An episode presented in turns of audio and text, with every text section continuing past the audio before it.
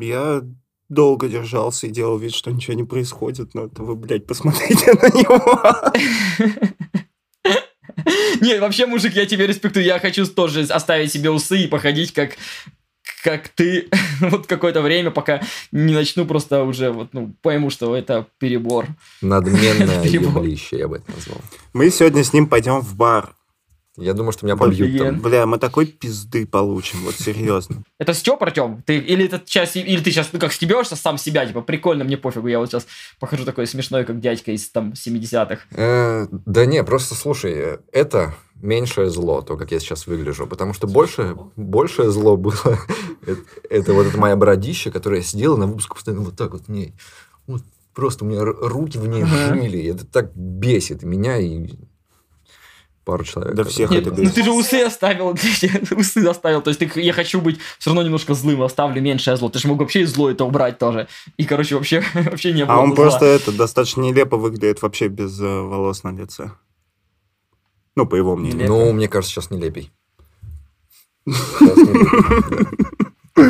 Ну, не спорил ни с кем, да, это просто сам решил. Слушай, мы тут прям цирк уродов, потому что то, что происходит с моей прической, это типа вот в эту же сторону. Мы, мы одно время задумывались, у нас же ужасная дикция.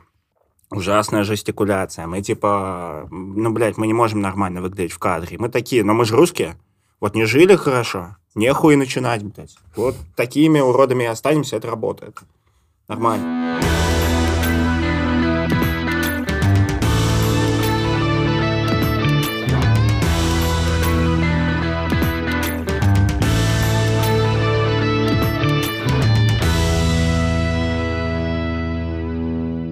Ты расскажи, что сейчас, как, как у тебя дела, как жизнь? Э, Дела нормально, отлично.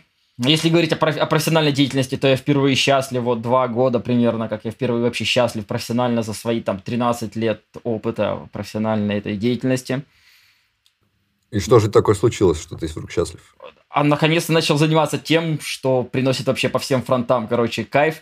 И при этом я могу перепрыгивать с таски на таску, и при этом я могу сам выбирать любой фреймворк, библиотеку, деятельность, активность. Вот хочу сейчас YouTube записываю, хочу сейчас код пишу, хочу обучаю, хочу ну, не хочу, юридический бизнес, все дела эти меня напрягают страшно, но в плане кода, то есть я полностью, вот в плане кода, как кодер, как програ- программер, я могу выбирать что хочу, кодить, что хочу. Охуенно. А, Ты что, фреймворк мы выбираем би- би- библиотеки сейчас и фреймворки не из позиции э, вот я типа предприниматель должен считать деньги, а я такой, блин, будем в одном том же проекте одну часть пилить на ангуляре, на другую часть на реакте, просто потому что это прикольно, мы сможем и там и там прикалываться, разбираться, пробовать э, и вот кайфую от этого. И реально могу я принять такое решение, типа как главный, как CTO, как тимлид, как А это как так получилось? оунер.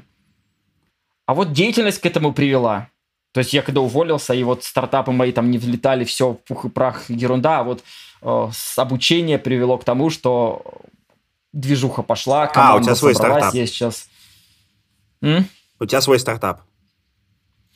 Ну, сейчас у меня обучение свое, школа. Ага, ага. IT-инкубатор мы называемся, IT-инкубатор. Это типа как, ну, потенциально я вижу смысл такой, как у Эриха Бахмана, вот это вот дом, и сюда приходят чуваки с идеями, и я говорю, блин, живи в моем инкубаторе, там 10%. Я мои. придумал охуенное название. Сиська-радар.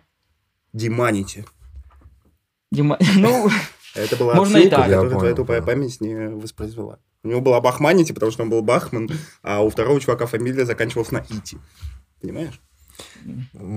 Подожди. и они так договорились, да. Моя тупая... Что кроме еще памяти бывает? Процессор. Да, да, чувак, у меня в Фил. голове процессор, и он тупой. Фил, ты похож, прости, если что, ты похож на башку. Да, я знаю. Ты похож на он башку. кумир. Да? Он нихуя не умеет. Это, блядь, вылитый я. И у него Да. тупая прическа. Но он клевый, но он офигеть, когда Вот, да, клевый. все сходится. Я клевый, ничего не умею, у меня Да. дурацкая прическа. Да. Мой имидж. Ну, ты, ты, наверное, тоже клевый, да. Окей. Ну и как, кайфово так жить? Мне кайфово. А тебе? Мне вообще кайфово. Но у меня нет никакого своего дела. Я У меня просто куча денег. говорю, что смотрите, мы обречены, потому что там есть Фил, и он рассказывает про IT с такой распиздяйской стороны, что а, ну, с айтишникам им страшно, им кажется, что там очень серьезно, там очень много работы, много мозгов, много движухи, много всего такого взрослого, непонятного, и они боятся. Я говорю, смотрите, мы обречены, и расслабьтесь. А, то есть ну, расслабьтесь. Хотя кто-то скажет, что вы разлагаете, кто-то там же пишет, наверное, да, что вы разлагаете там своей движухой вот это вот, ну, ну, короче, ну, мне нравится. Нет, мне я... очень нравится, куда сейчас все идет. Да, блин, спасибо. Я, конечно, не встречал таких, что разлагаем. Ну, когда вот было на Хабре, там было много всякого, когда Фил писал на Хабре. Но сейчас-то mm-hmm. Фил, Фил вообще свет индустрии просто. Он реально в айтишник... Общественный психотерапевт в айтишников. Ты видел его треды? Он пишет треды, просто в айтишники там такие, о боже, да и правда все хорошо. Я просто первый они человек, который счастливы. начал писать, что они не Нет. хуйня. И вот, они вот, это вот. очень ценят. В Твиттере? В Твиттере, да? Пишешь, да, да. Угу. Нет, не дошел. Мы с Хабра переехали, нас на Хабре достали критикой. Угу. А на Ютубе, да, и в Твиттере все одни братаны сидят. Все клево. Угу. Нет, так в этом-то и фишка. Тусовка своя собирается. Так у меня собирается э, своя такая самурайская на ютубе тусовка, и потом моих ребят хейтят где-то там в чатах, потому что они такие используют шух-шух-шух, типа меч прорезает воздух, они там пишут шух-шух, привет, ребят, у меня вопрос. И там пишут, что за шух-шух, опять это самурайские адепты, короче, и начинают, э, короче, хейтить э, во всяких телеграммовских сообществах, где там надо быть серьезным, надо спрашивать о программировании, а они приходят и говорят, шух-шух, самурай, летим в такую ерунду. И круто, когда собираешь тусу, как секту свою собираешь, и все друг друга дополняете, и круто. Вот я у вас вижу такой же замут какой-то. Вот смотри, узелок еще какой, неразрубленный. А, вот ты сейчас такой этот вождь айтишник, в айтишников. Ну, ты им говоришь, ребята, все хорошо, слушайте меня, расслабьтесь, угу. все будет хорошо, все отлично. Не переживайте, не бойтесь, они тебя слушают, у них повышается настроение, но при этом ты же все равно остаешься тем человеком, который похейчивает курсы. Да. Ну, кстати, наверное, не готов я хейтить курсы больше. Я хейчу больше рекламу курсов. А, рекламу. Я очень хейчу рекламу курсов, типа стань сеньором за две, два месяца. В целом. И еще я хейчу курсы, которые берут у чувака, у которого, который, блядь, нищий, на секундочку. А я знаю таких чуваков. Они берут у него, блядь, 100 тысяч рублей, и выпускают его таким, что он даже, блядь, на стажировку устроиться не может. Ну, типа, это прямо зло, это... Звучит говенно. Вот такие я хейчу. А курсы, как вот эту историю, что, типа, они выпускают низкоквалифицированных людей, которые заполняют индустрию, это, блядь, заебись. Мы все приходили да. в индустрию низкоквалифицированными. Ты, блядь, таким и должен. Ты, блядь, пришел только в индустрию. Ты... Да, да, да. Говнокодить это ты должен, обязан говнокодить. Студентам да. своим говорю, чуваки обязаны говнокодить. А как под... Вы не можете по-другому. Никто не может. Да, может ну, быть, типа... один из тысячи кто-то там и может. Но Нельзя пройти путь, став, блядь, с самого начала сеньором. И на самом деле в большинстве проектов, которые вообще когда-либо написаны людьми, 90, блядь, процентов это какое-то гнилое легаси, mm-hmm. которое написано новичками. И прикол в том, что так и должно быть. Это нормально. А сталкиваешься вообще с этой Я... фигней? Ну, что, чем, чем? что куча народу считает э, курсы за шкваром. Да, конечно, но мы поэтому не курсы, мы сами ругаемся, если не за курс, мы инкубатор. У нас же философия такая, что ты единожды заплатил, и пока ты не трудоустроишься, ты наш друг. То есть пока вот не трудоустроишься, будешь учиться, мы тебя будем ежедневно менторить, обучать, короче, программу тебе, то есть помогаем абсолютно совсем, пока тебя не заберет работодатель. То есть у нас такая философия, вот такая почти коммуни- коммунистическая. Блин, мне кажется, знаешь, всем, о, всему имиджу бизнеса очень сильно поднасрала бизнес-молодость. Хотя она пыталась сделать другое. Она пыталась типа вернуть грамотность бизнесу в молодежь, вдохновить молодых людей, предпринимательство. Но, блин, это такое поднасиралово вышло. Ну, потому я что, вообще их очень много роликов на Ютубе пересмотрел, именно бесплатных, и мне кажется, бесплатный контент крутейший, потому что он, ну, бесплатный, там, мотивирует, там, как-то кричат там на кого-то, и ты такой, блин, и на меня могли бы кричать, или там, ну, как бесплатный контент, вообще все, что бесплатно, спасибо всем, кто делает что бесплатно. А ну, смотрите, стойте, на бизнес-молодость идут предприниматели. Те, которые хотят либо сами легко и... Ну, короче, пофигу. Если они кого-то развели на бабки, то на самом деле в этом... Это не как в IT. В IT у нас идут от безысхода прям... У нас вот ко мне приходят ребята, там, 30 плюс все женаты, у всех ребенок, и все такие, блин, в потолке, нету банально денег на жизнь, на отпуск, на какое-то дальнейшее вообще, ну, дальнейшее видение своей семьи. То есть к нам такие приходят. А бизнес молодости там, мне кажется, эй, ху-ху, ну, баб, они пришли, разочаровались, и ничего страшного, типа, бизнес-молодость, ну, одинаковые люди, и там, и там. На них делают деньги одинаковые, и к ним приходят одинаковые. То есть они, типа, ну, типа, одной вишенки там, или как одна вишенка, или что там говорят. Вот а там примерно, нормально. Там я, примерно я то же самое было. А, ну, тоже людей от отчаяния. Не, работай на дядю, начни свой бизнес. Да? И простая схема. Давай, короче, сейчас Что ты умеешь делать? Ничего не умеешь делать? Ну, давай сайт по тому, как делать онлайн-школы. Открываешь сайт быстренько на WordPress, льешь туда ян... через Яндекс э, лиды, все приходит, все у тебя продается. Такая школа перепродажи воздуха была, и с, с нее пошла вся эта репутация инфо-цыганства. И это ну, вообще да. И от это нее неверно. сейчас многие инфобезы страдают от этой репутации, которая началась оттуда. Инфо-цыгане, все поэтому инфо-цыгане. Все, кто что-то продает э, информацию, это Бля, вы инфо-цыгане. прикиньте, как сейчас надо, короче, ах- аккуратно шагать, чтобы тебе, к тебе не прилепился какой-нибудь злой ярлык, который наделал, который стал обоснованным из-за кучи подонков каких-то, а ты типа сделал что-то, что отдаленно похоже на то, что они обычно делают, и ты уже просто вообще никто. Типа. Ну, ты, Фил, правильно сказал, тут реклама курсов. То есть, если ты не делаешь рекламу такую ублюдскую, где там ты стань сеньором там за три месяца, или э, эти средние зарплаты в IT, за, сколько вообще пишут, да, вот чувака хотят вовлечь в IT, пишут зарплату там сеньор, ну, то есть, изначально идет притягивание деньгами, типа магнит этот, деньги, деньги, а, деньги. Диман, есть такую отличное ерунду- слово, которое описывает этот процесс. Это слово звучит наебательство. Да. Это называется наебательство. Когда тебе говорят, приди к нам на два месяца, дай нам денег, а через два месяца у тебя будет 200 штук в месяц. А у тебя их не будет, у тебя будет хуй. И вот здесь проблема, это же очевидно. А еще проблема, что курсы трудно отличить друг от друга. То есть, условно говоря, есть какой-нибудь там Skill Factory, есть Skill Box. Кто-то из них что-то плохое сделает, по-другому, ну, они одинаковые, потому что одинаково звучат. Я не Названия запоминаю. одинаковые, да. И то есть я вижу рекламу каких ужасную рекламу каких-нибудь курсов, которые содержат слово скилл. И у меня в голове все вот типа что-то с названием скилл, говно собачье. Но справедливости ради, скорее всего, и Skill Factory, и Skill Box очень спорные. Э, Я могу вскрыть еще одну, и тут инсайдик про одну проблему отсюда. Мгм. Это тоже, если бы школы это лучше контролировали, не было бы так страшно. Рекламное агентство. Сейчас Да, ты открываешь да. свой бизнес, приходишь к рекламному агентству, и вы договариваетесь о лидах, которые на тебе придут. Вот приди нам 10 тысяч человек, или там тысячу человек, которые купят. Мгм. И для рекламного агентства все средства хороши. Я сталкивался с этим, когда работал там в компании в одной. Мне очень нравился имидж этой компании, у нас был классный продукт, классная аудитория. И мы запустили рекламу, и нам постоянно приходили жалобы, типа, это что за хуйня у вас тут такое? И нам показывают рекламу, которая выдает в Инстаграме, и мы такие, ёб твою мать, Ага. ну-ка нахер. И, и прям начинают звонить в агентство, вы что там долбанулись, ну-ка сворачивайте эту рекламу. Мгм. Она еще не сразу сворачивается, и вот там крутится какая-нибудь, знаешь, лютая прямо дичь. Есть классный рыночный пример вот этой истории. Мгм. А, Яндекс.Бар. Что за Яндекс.Бар? Было А, Что за индекс-бар? я все, профдеформирован. Не профдеформирован, а деформирован баром. Я Да. такой, Яндекс.Бар, это что там? Там Высокотехнологичное бухание? пивко наливают, что ли? Не, Яндекс.Бар, его, они, у них было, они заказали рекламу, которая работает по принципу, сколько людей установят, столько денег рекламщики и получат. Эти пидоры написали хуеву тучу вирусов, ты скачиваешь что угодно из интернета, у тебя устанавливается Яндекс.Бар, миллиард этих баннеров и так далее, и типа все-таки Яндекс, ты чё? Еще Яндекс-то вляпался только с Яндекс.Баром, а Mail.ru вляпалась совсем с чем только можно. Амиго там, браузер, вот эти вот Ну вот насчет Mail.ru я бы не сваливал на агентство. Не, мне кажется, они просто нашли друг друга. Ну Вот, такие, «Как вы работаете?» Это, это больше Мы на правду. заставим обманом. Ну, то есть, э, вот встреча, короче, главного из Mail.ru и рекламного агентства. Вот главный из Mail.ru. А как вы будете продвигать наши продукты? И тот чувак такой, послушайте, максимально педагогистически.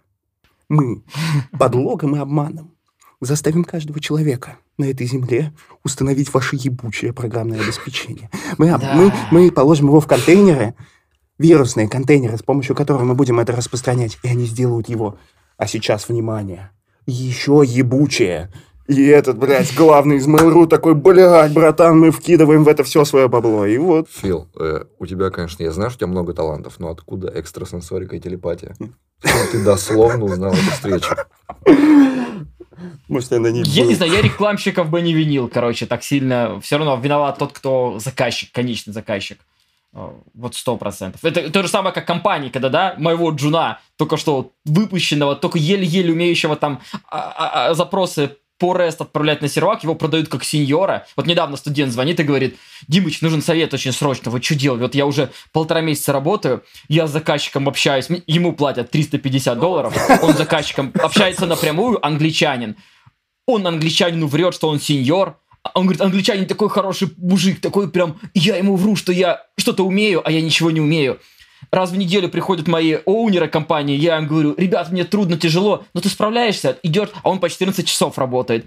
И он еще, прикиньте, вот насколько человек э, говорит, Дима, что посоветуешь, что мне делать, как мне вообще, как дальше быть?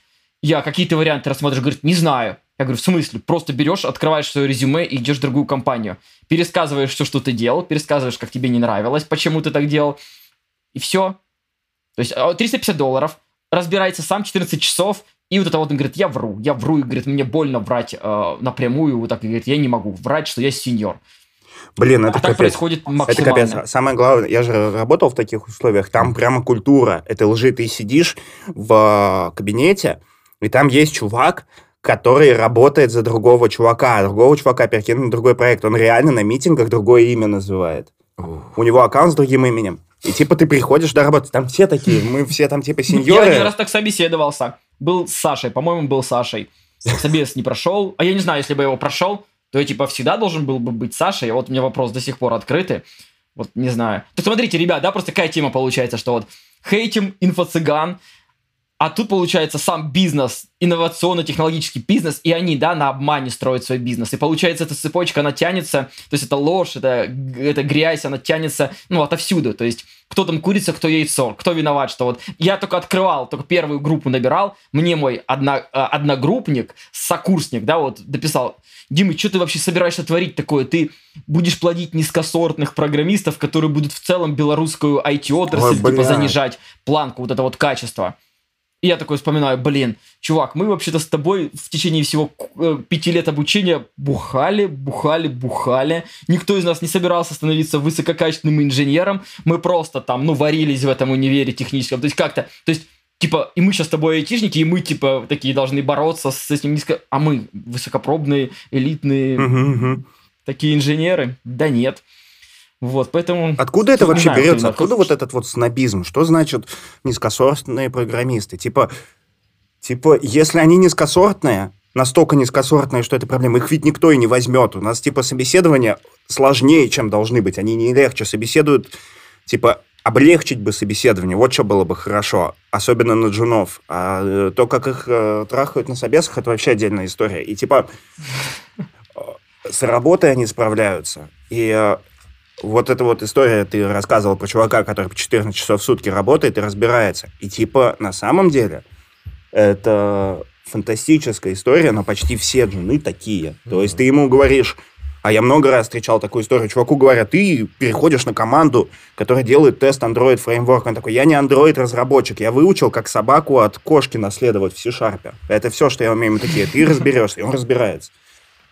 Типа, низкосортные специалисты. Ну, и это еще в мире, где подавляющее большинство программистов в среднем пишут логику уровня, если пользователь нажал «Отправить», то все данные с формы ты в JSON скомкал, на бэк послал. Вот типа... Да. If else, два if else, три if else, да, switch key заменил, это уже чуть-чуть сложнее логика. Сколькосортным программистом надо быть, чтобы это сделать, при том, что эта форма постоянно переписывается нахер полностью, и типа это не является какой-то кодовой базой и критичным ботлнеком в Data Science проекте, это типа, это форма. Ее вот Тему можно учить писать формы. Ну, хер знает. Ну. Я не знаю, откуда эти, это снобизм. И почему это сама, сама, уда, и сама, сама, ну, себя, как этот, чувак, самоидентифицирует, самозначимость да, да, да, да. Наверное, когда вот... Слушай... Ну, это плохо. Я вообще не люблю хейтеров во всех смыслах. Все люди должны быть счастливы, вот, в этом гребаном черном мире, сто процентов. Мир мерзкий просто.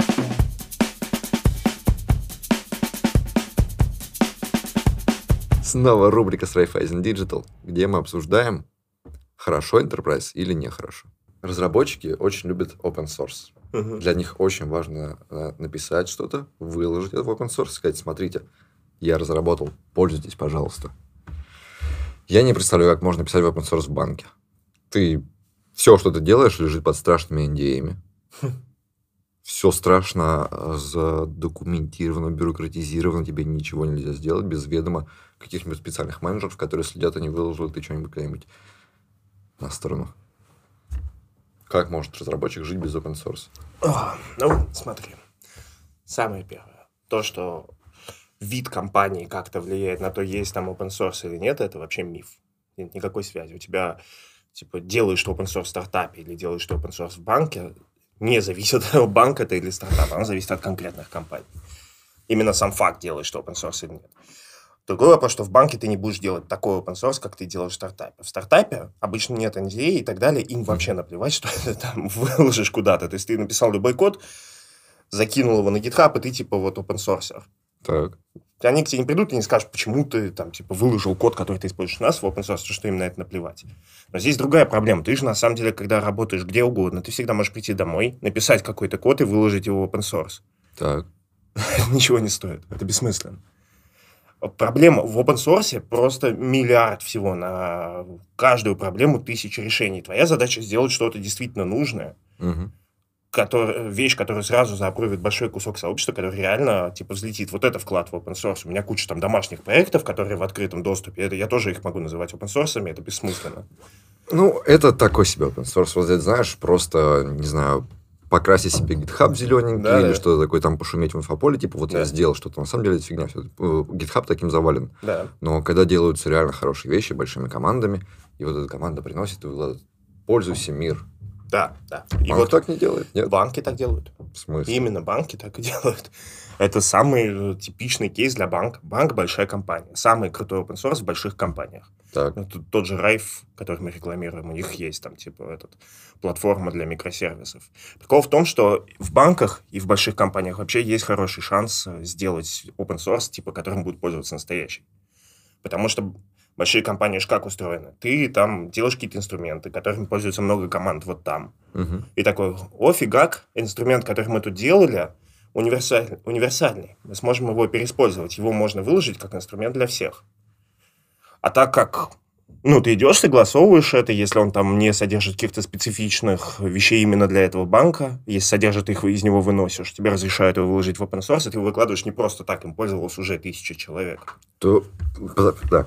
То есть я сейчас облажался по факт-чеку? Да. То есть я прямо такой неправду сказал, да, что в банках нет open source? Да, да. Я думал, что это вообще невозможно. А, то, что ты сказал, связано с тем, с количеством. Еще раз, в стартапе ты любой код, который Ну, там да, написал, выкладываешь в GitHub, и ты, типа, открываешь GitHub э, какой-нибудь стартап, и там до хрена всего, и все такие, о, сколько там open source. А на самом деле это, блин, ничего не стоит в большинстве своем. А здесь типа меньше, но лучше. Да, и здесь, типа, если... Оно же еще очень сильно на брендинг работает. То есть, если у тебя open source tool а от банка какая-то, Мгм. вот я как раз сторонний разработчик, я такой вы, вижу две open source библиотеки. Одна банком сделана, а другая no-name стартапом. Я возьму, которая банком. Он платит там куча разрабов за то, что они будут развивать. Мгм. Он ее точно где-то у себя использует, это вещь точно проверенная. А типа другая вещь, которая может быть с какой угодно документацией и так далее, но я не знаю, кто ее сделал, это код в мешке. А нет такого, что вот какой-нибудь банк выкладывает в open source только какую-нибудь ненужную чепуху? Потому что серьезная система, по-настоящему нужная и важная, они никому не- не отдадут. А, Такое есть и с банками, и со всеми. Очень много компаний выкладывают какую-то ненужную чепуху просто, чтобы что-то выложить. Это не зависит от э, типа компании вообще. При этом, ну, большие компании в этом плане лучше тем, что они дорожат репутацией. То есть конкретно вообще ненужную вещь или плохую они хотя бы не выложат. Ну, кстати, да.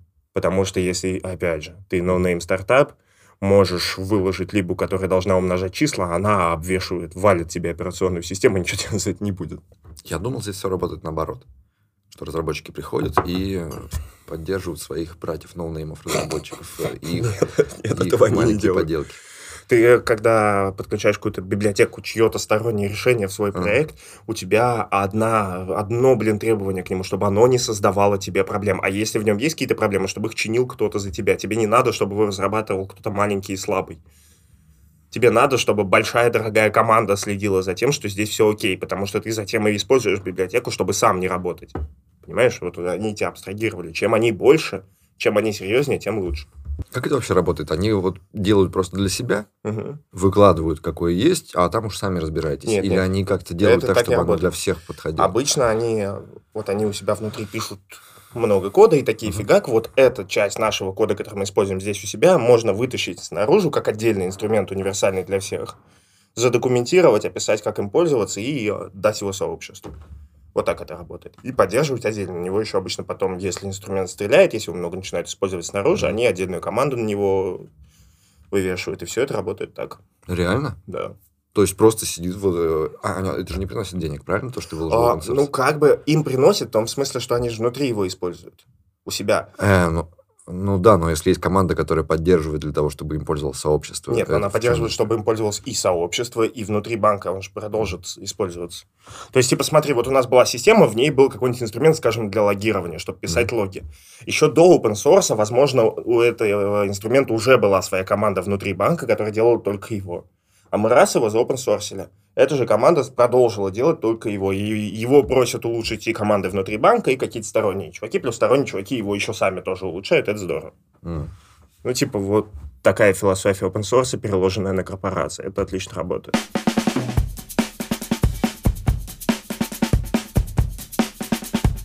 Как так с Игорем можно открыто говорить о том, что ты там, например, можешь ничего не кодить э, две недели, там. то есть, э, то есть, да, ну, э, есть же работодатель, который, условно говоря, знает, что ты можешь не кодить две недели, и он там, условно говоря, ты сказал это, а ты это слышишь. Это просто такая бравада, как бы вот поговорить, или э, действительно нет вот этих у тебя... Ну, я просто сейчас со, стор- я со стороны, типа, я работодатель, и я такой, блин, мне там где-то чувак говорит, что я ни хера не делаю две недели. О, Вот, э, ч- вот как, что это такое? Это заебись. Это правильно и хорошо. Смотри, мои работодатели не смотрят подкаст. Нынешние. Посмотрели бы, у меня начались проблемы. Было такое, что мне работодатели читали статьи, где я говорил, что я ничего не делаю. И они как-то вроде бы намекали, что а не охуел ли ты часом. С другой стороны, типа, деливери есть какое-никакое. Типа, они видят, что задачи закрываются, и, и окей. А Им, им, видимо, проще подумать, что я пизжу в статьях, чем подумать, что я пизжу им. Потому что получается, что все эти их ебучие созвоны, agile, хуяйл, блядь, и так далее, и KPI не работают, и я, блядь, их э, очень хорошо обманывал. А потом есть тиммейты, которые делают в целом не особо больше, чем я.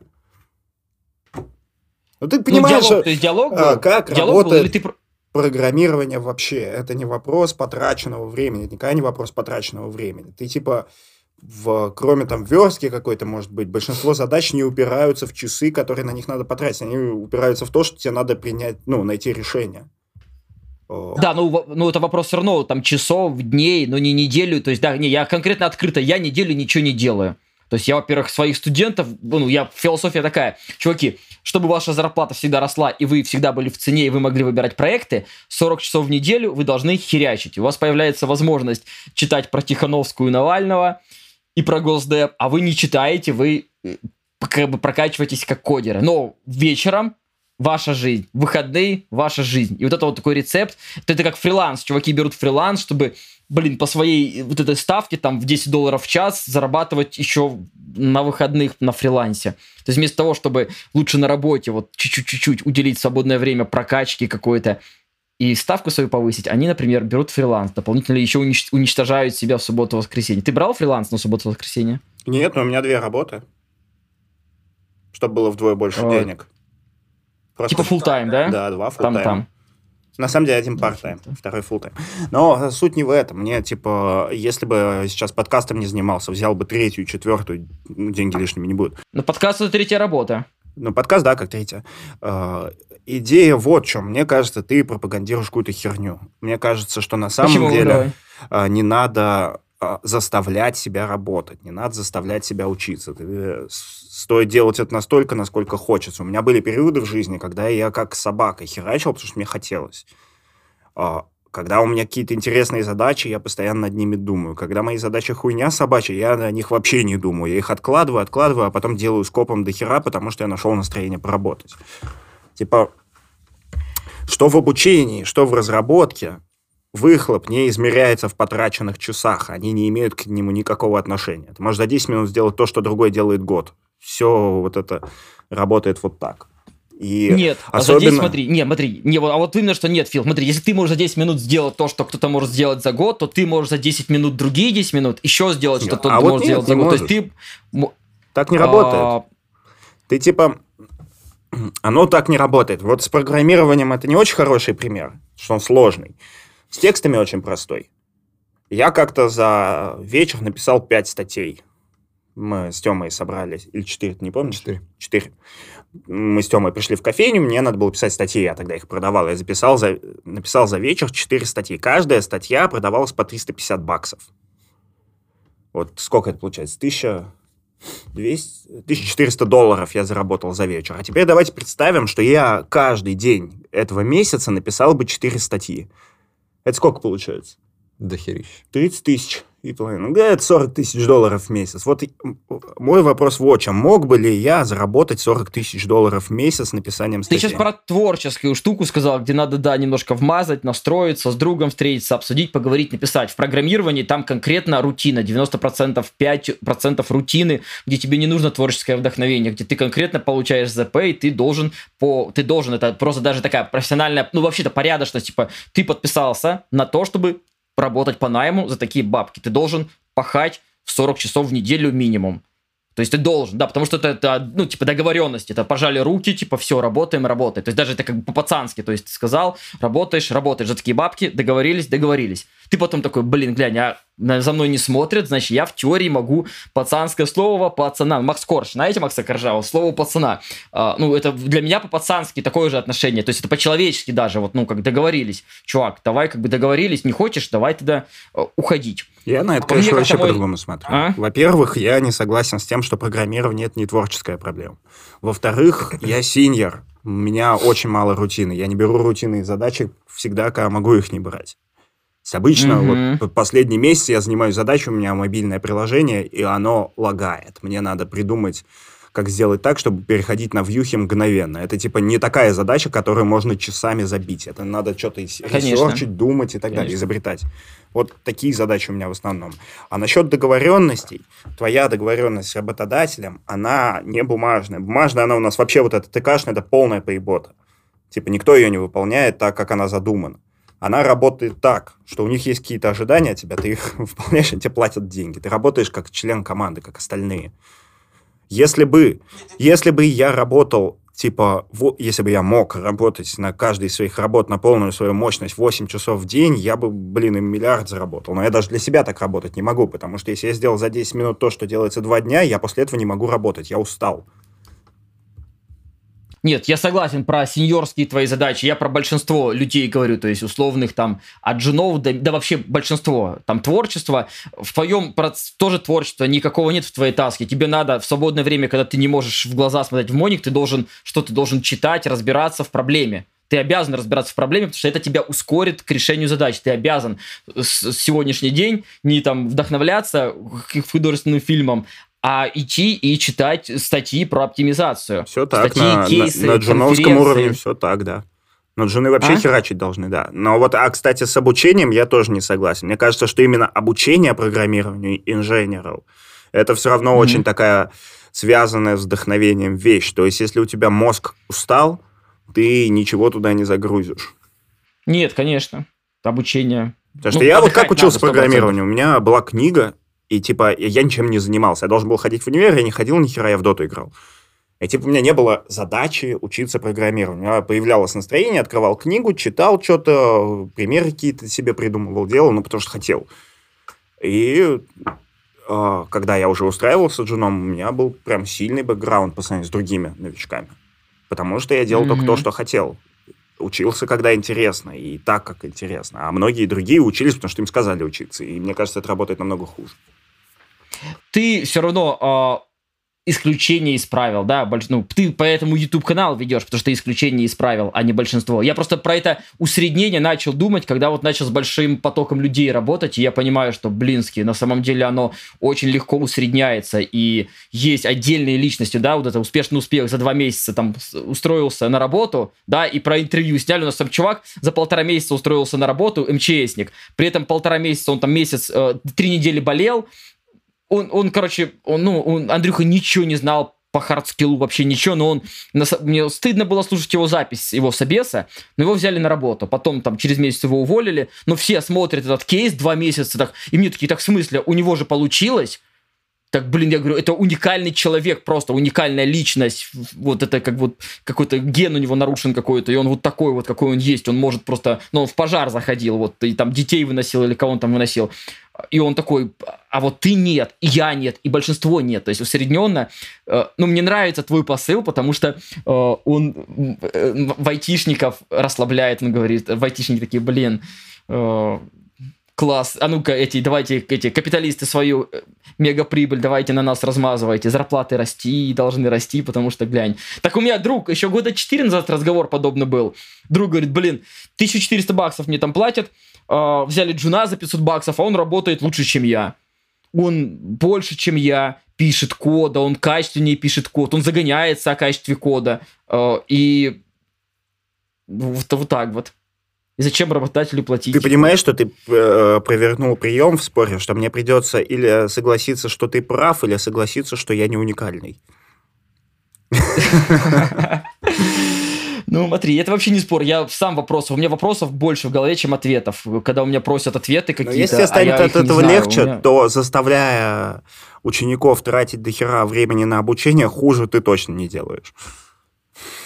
Это да. Не, ну вариантов других нету все равно через ну, ты все равно быстрее, ну, подожди, в любом случае это код. Ты должен написать очень много строк кода, чтобы научиться писать код. В любом случае.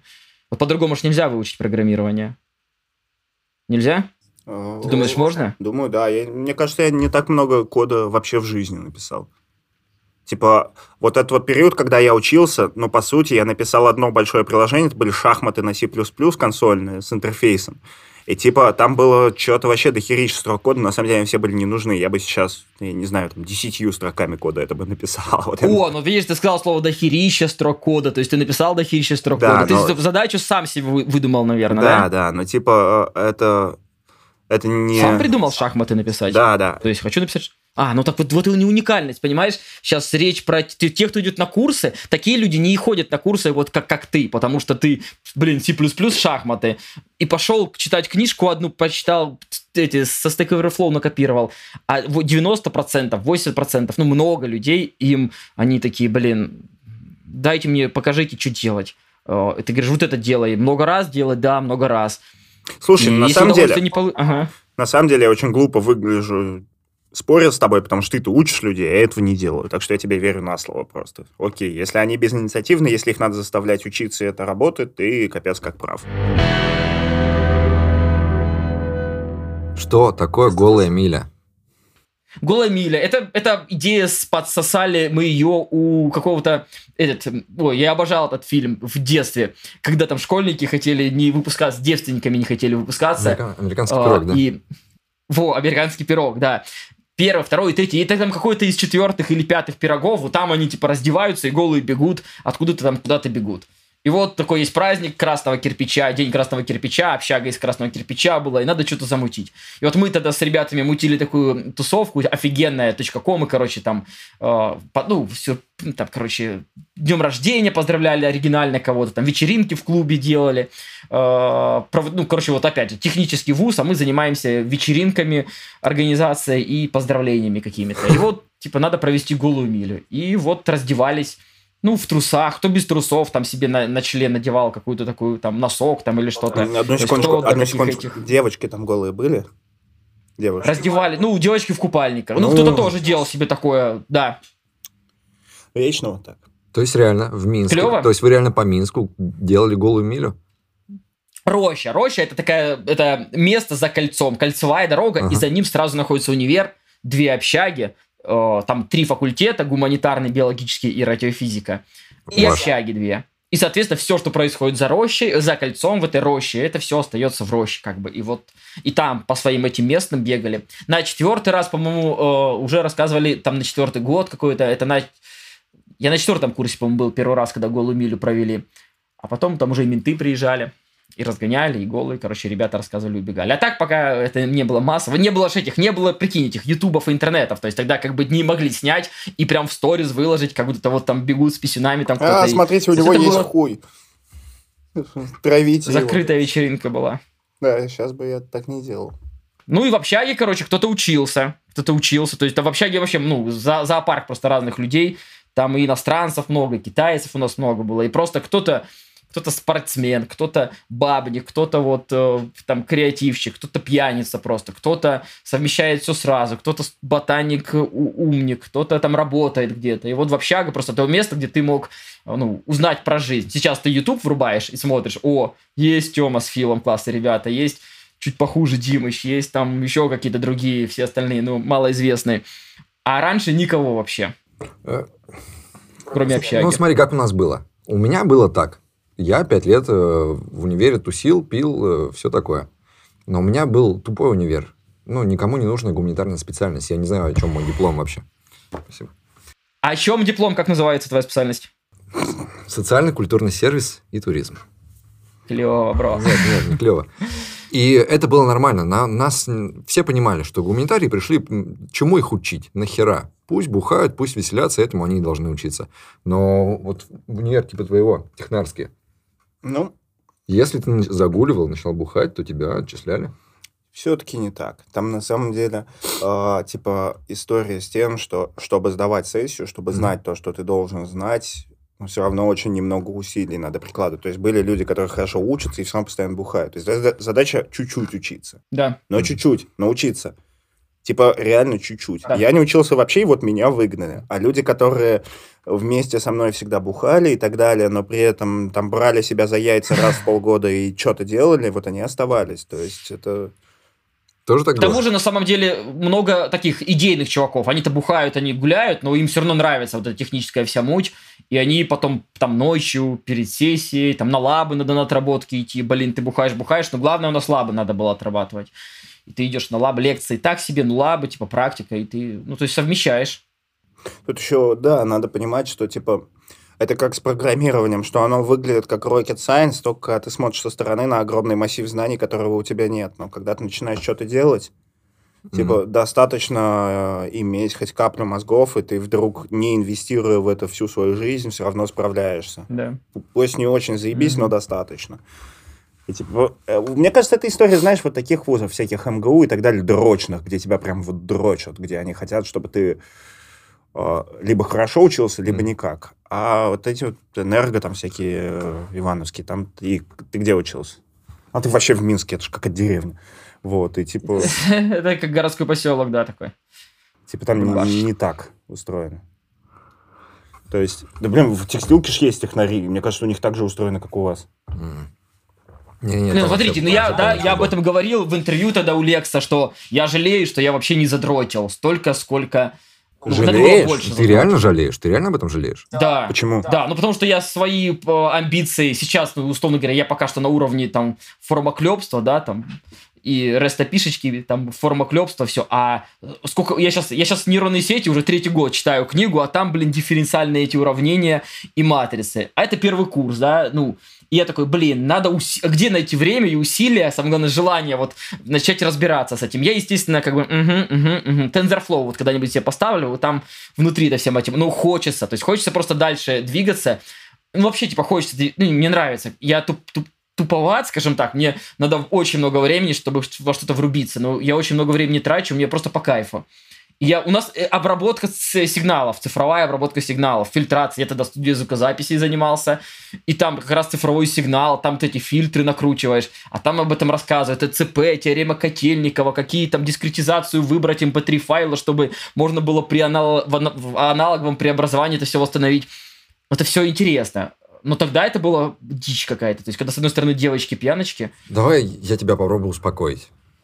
Э, есть такие вещи, которые вот в свое время должны происходить. Всему свое время. Вот сейчас ты учишь все это, ну ты же учишься этому. Вот сейчас отличное время, чтобы что-то учить, применять. Это ты реально сейчас этого хочешь. А, и ты можешь это делать. Смог ли бы ты сейчас также беззаботно э, бегать по пьянкам и по девочкам? Я думаю, не смог бы.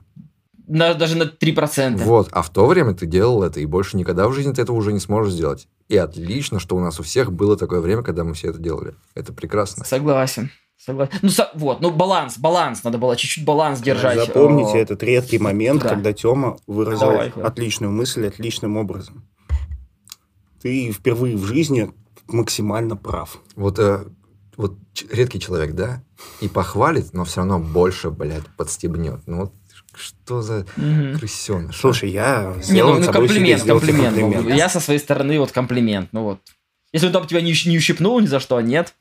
А он только ногами меня трогает постоянно, ну это ладно. Играешь Фил, в группе в какой? Нет, ты что, я, блядь, это... Хобби, так. Но у вас на...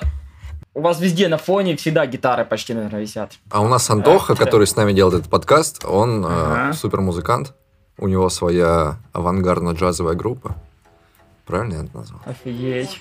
Можно и так назвать. Да, он, он научился играть на саксофоне и ездил выступать в Москву и ходил по залу с саксофоном среди людей.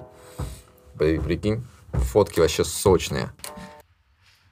Вот это, вот это вот то, вот, когда Да. мы говорим про мечты всякие, то, чего хочется, это то, чего действительно хочется, это вот, вот про кнопку туда, это вот хочется вот играть.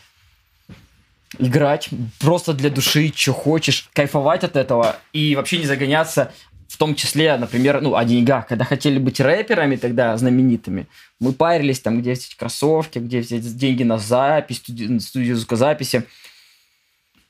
А сейчас вот...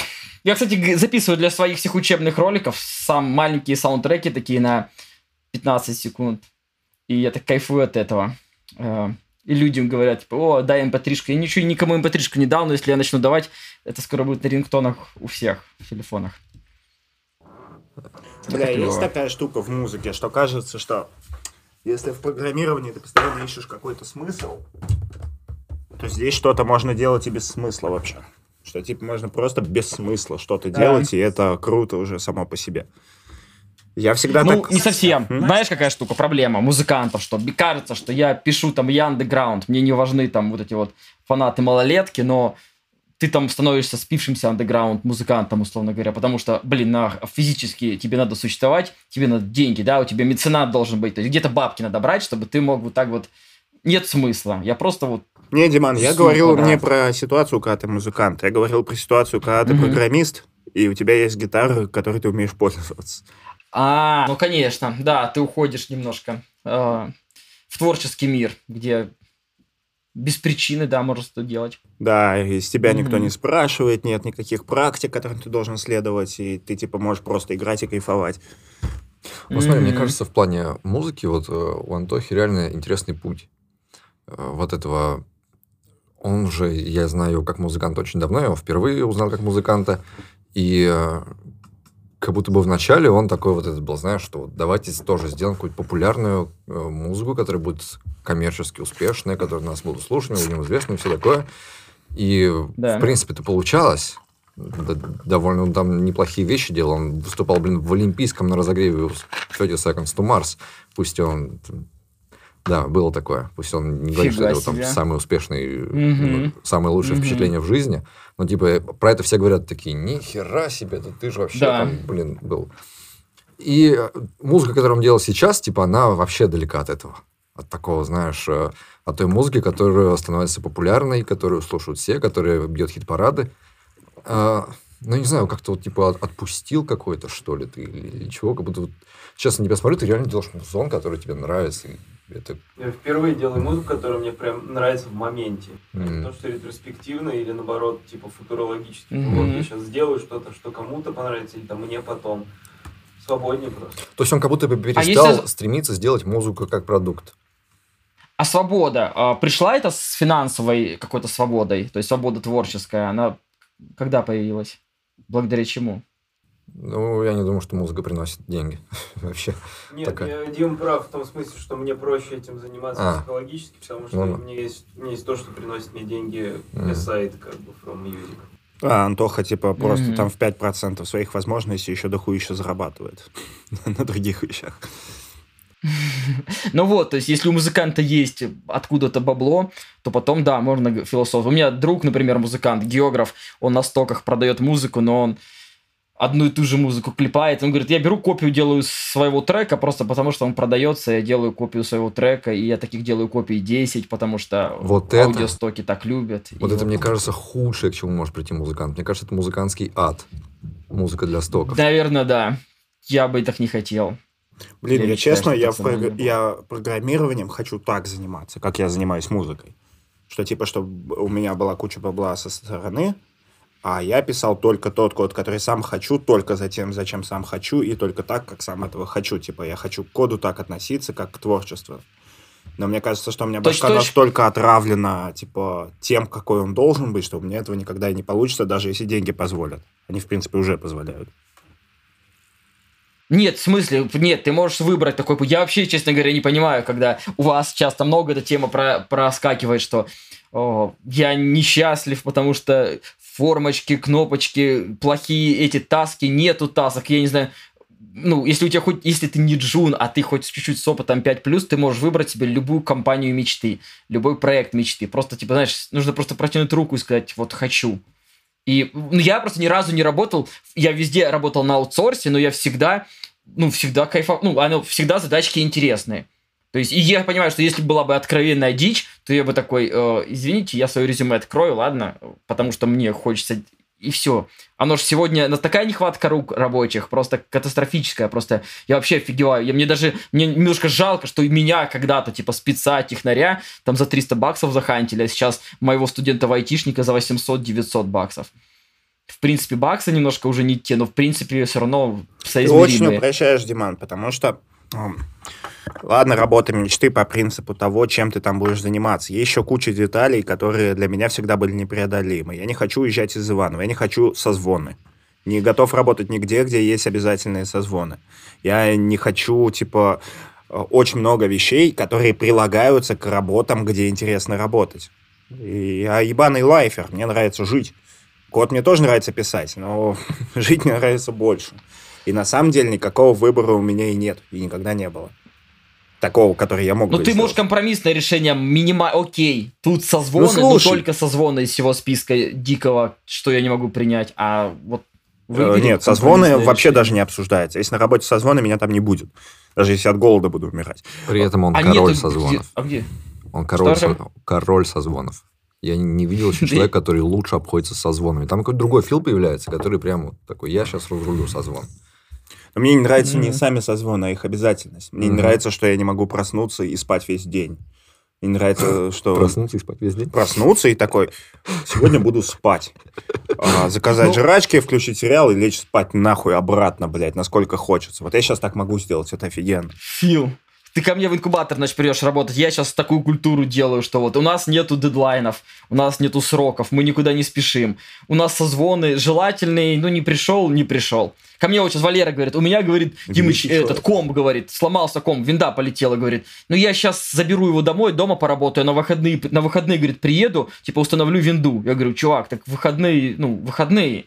Выходной это выходной, ну, при, в рабочее время приезжай, чини комп, чтобы он работал. И я не понимаю, как можно быть, ну, и я, ну, я хочу быть клевым начальником, я хочу четырехдневную рабочую неделю, а пятое, что хочешь делай, и никаких дедлайнов, и, короче, вот круто.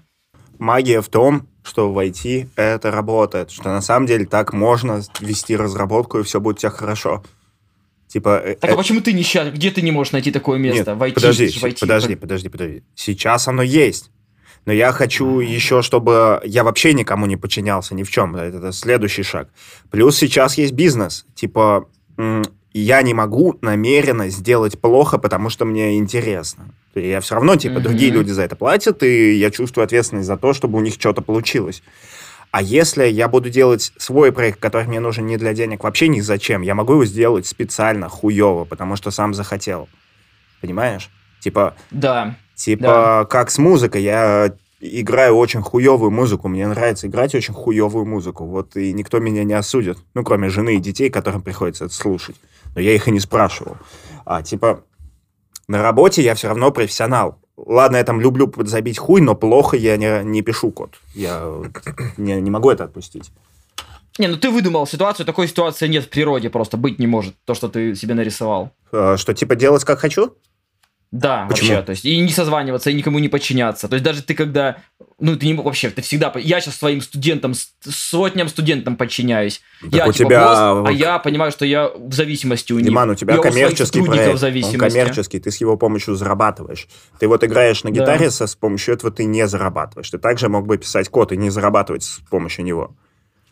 А не с чего зарабатывать в сегодняшней жизни, кроме как с кода. Это самый простой путь, вообще самый простой путь. Особенно, если тебе нравится код. Ты прикинь, ты, ко мне же люди приходят. Я, я как-то е- на работу ехал в 9 утра. Ой, в 8 утра я зап... А, в бассейн. Там вон, та компания, вот почему-то нищебродский тариф. Типа, у нас бассейн от компании, но вот только в 7 утра надо было приезжать. Я ехал в 7 утра в бассейн, а в канализационном люке уже чуваки там что-то строили, фиксили эти трубы там. Они во сколько проснулись, они во сколько приехали. Ну, то есть вообще ад, везде ад. Нет ни одной работы, где ты счастлив. А это программирование, оно тебе хоть чуть-чуть нравится, и ты им зарабатываешь бабки, даже если это там формочки, даже если ты подчиняешься, это все равно кайф. Потому что другого кайфа нет. Для людей вообще ничего, ничего не сделано. Ты прав, это кайф, а я хочу еще больше кайфа.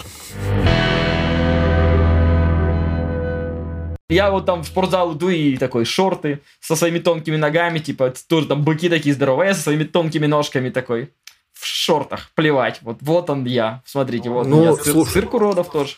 Величайший боец в истории UFC, самый величайший, Джон Джонс. Господи, вы видели его ноги? Мгм. Это вот машина горилла на спичечках, как в мультиках. Подожди, он какого цвета? А, черный. А как ты его сейчас назвал? Темный.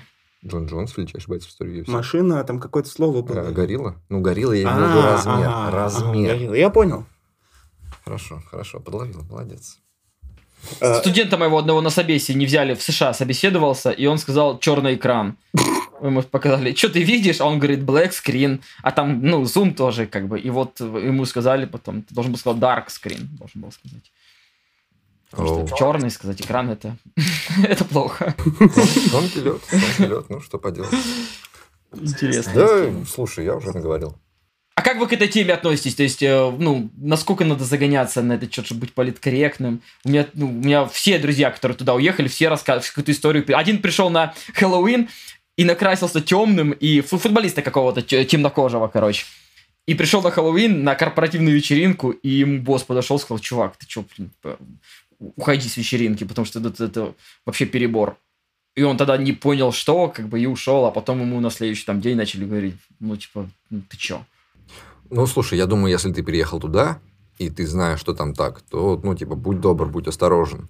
И не жалуйся, Мгм. если ты за это получишь. Но мне не нравится, ну, не то, что не нравится. Ну, типа, это странно перетягивать полностью, копировать сюда. Мгм. А происходит такое? Вот в, в крупных там компаниях, каких корпоративная культура, там у вас есть такое? Ну, ты понимаешь, нам Я надо бороться не с тем, как мы называем черных, не с тем, как мы с ними. У нас другой расизм. Нам надо, не знаю, перестать там, не знаю, говорить что-то про кавказцев плохое, про узбеков, про вот э, среднеазиатов, все такое. Вот у нас с кем, э, кому пренебрежение. Мгм. И когда они станут, вот, не знаю, куча этих рабочих, рабочей дешевой силы, которая приехала к нам работать, когда она уже полностью вольется в наше общество, и у нас начнутся такие проблемы с ними. Вот тогда уже мы будем об этом решать и выработаем какую-то свою культуру. И уже свои проблемы. А типа брать и копировать американские проблемы и делать вид, что они у нас есть, да нет у нас их. э, Прикольно. Есть э, более простое мнение. Все, кто, блядь, обижаются на слова черный экран, законченные, отбитые долбоебы, у которых вместо мозгов кусок говна, блядь. Вот в чем проблема. Вот его мнение о политкорректности.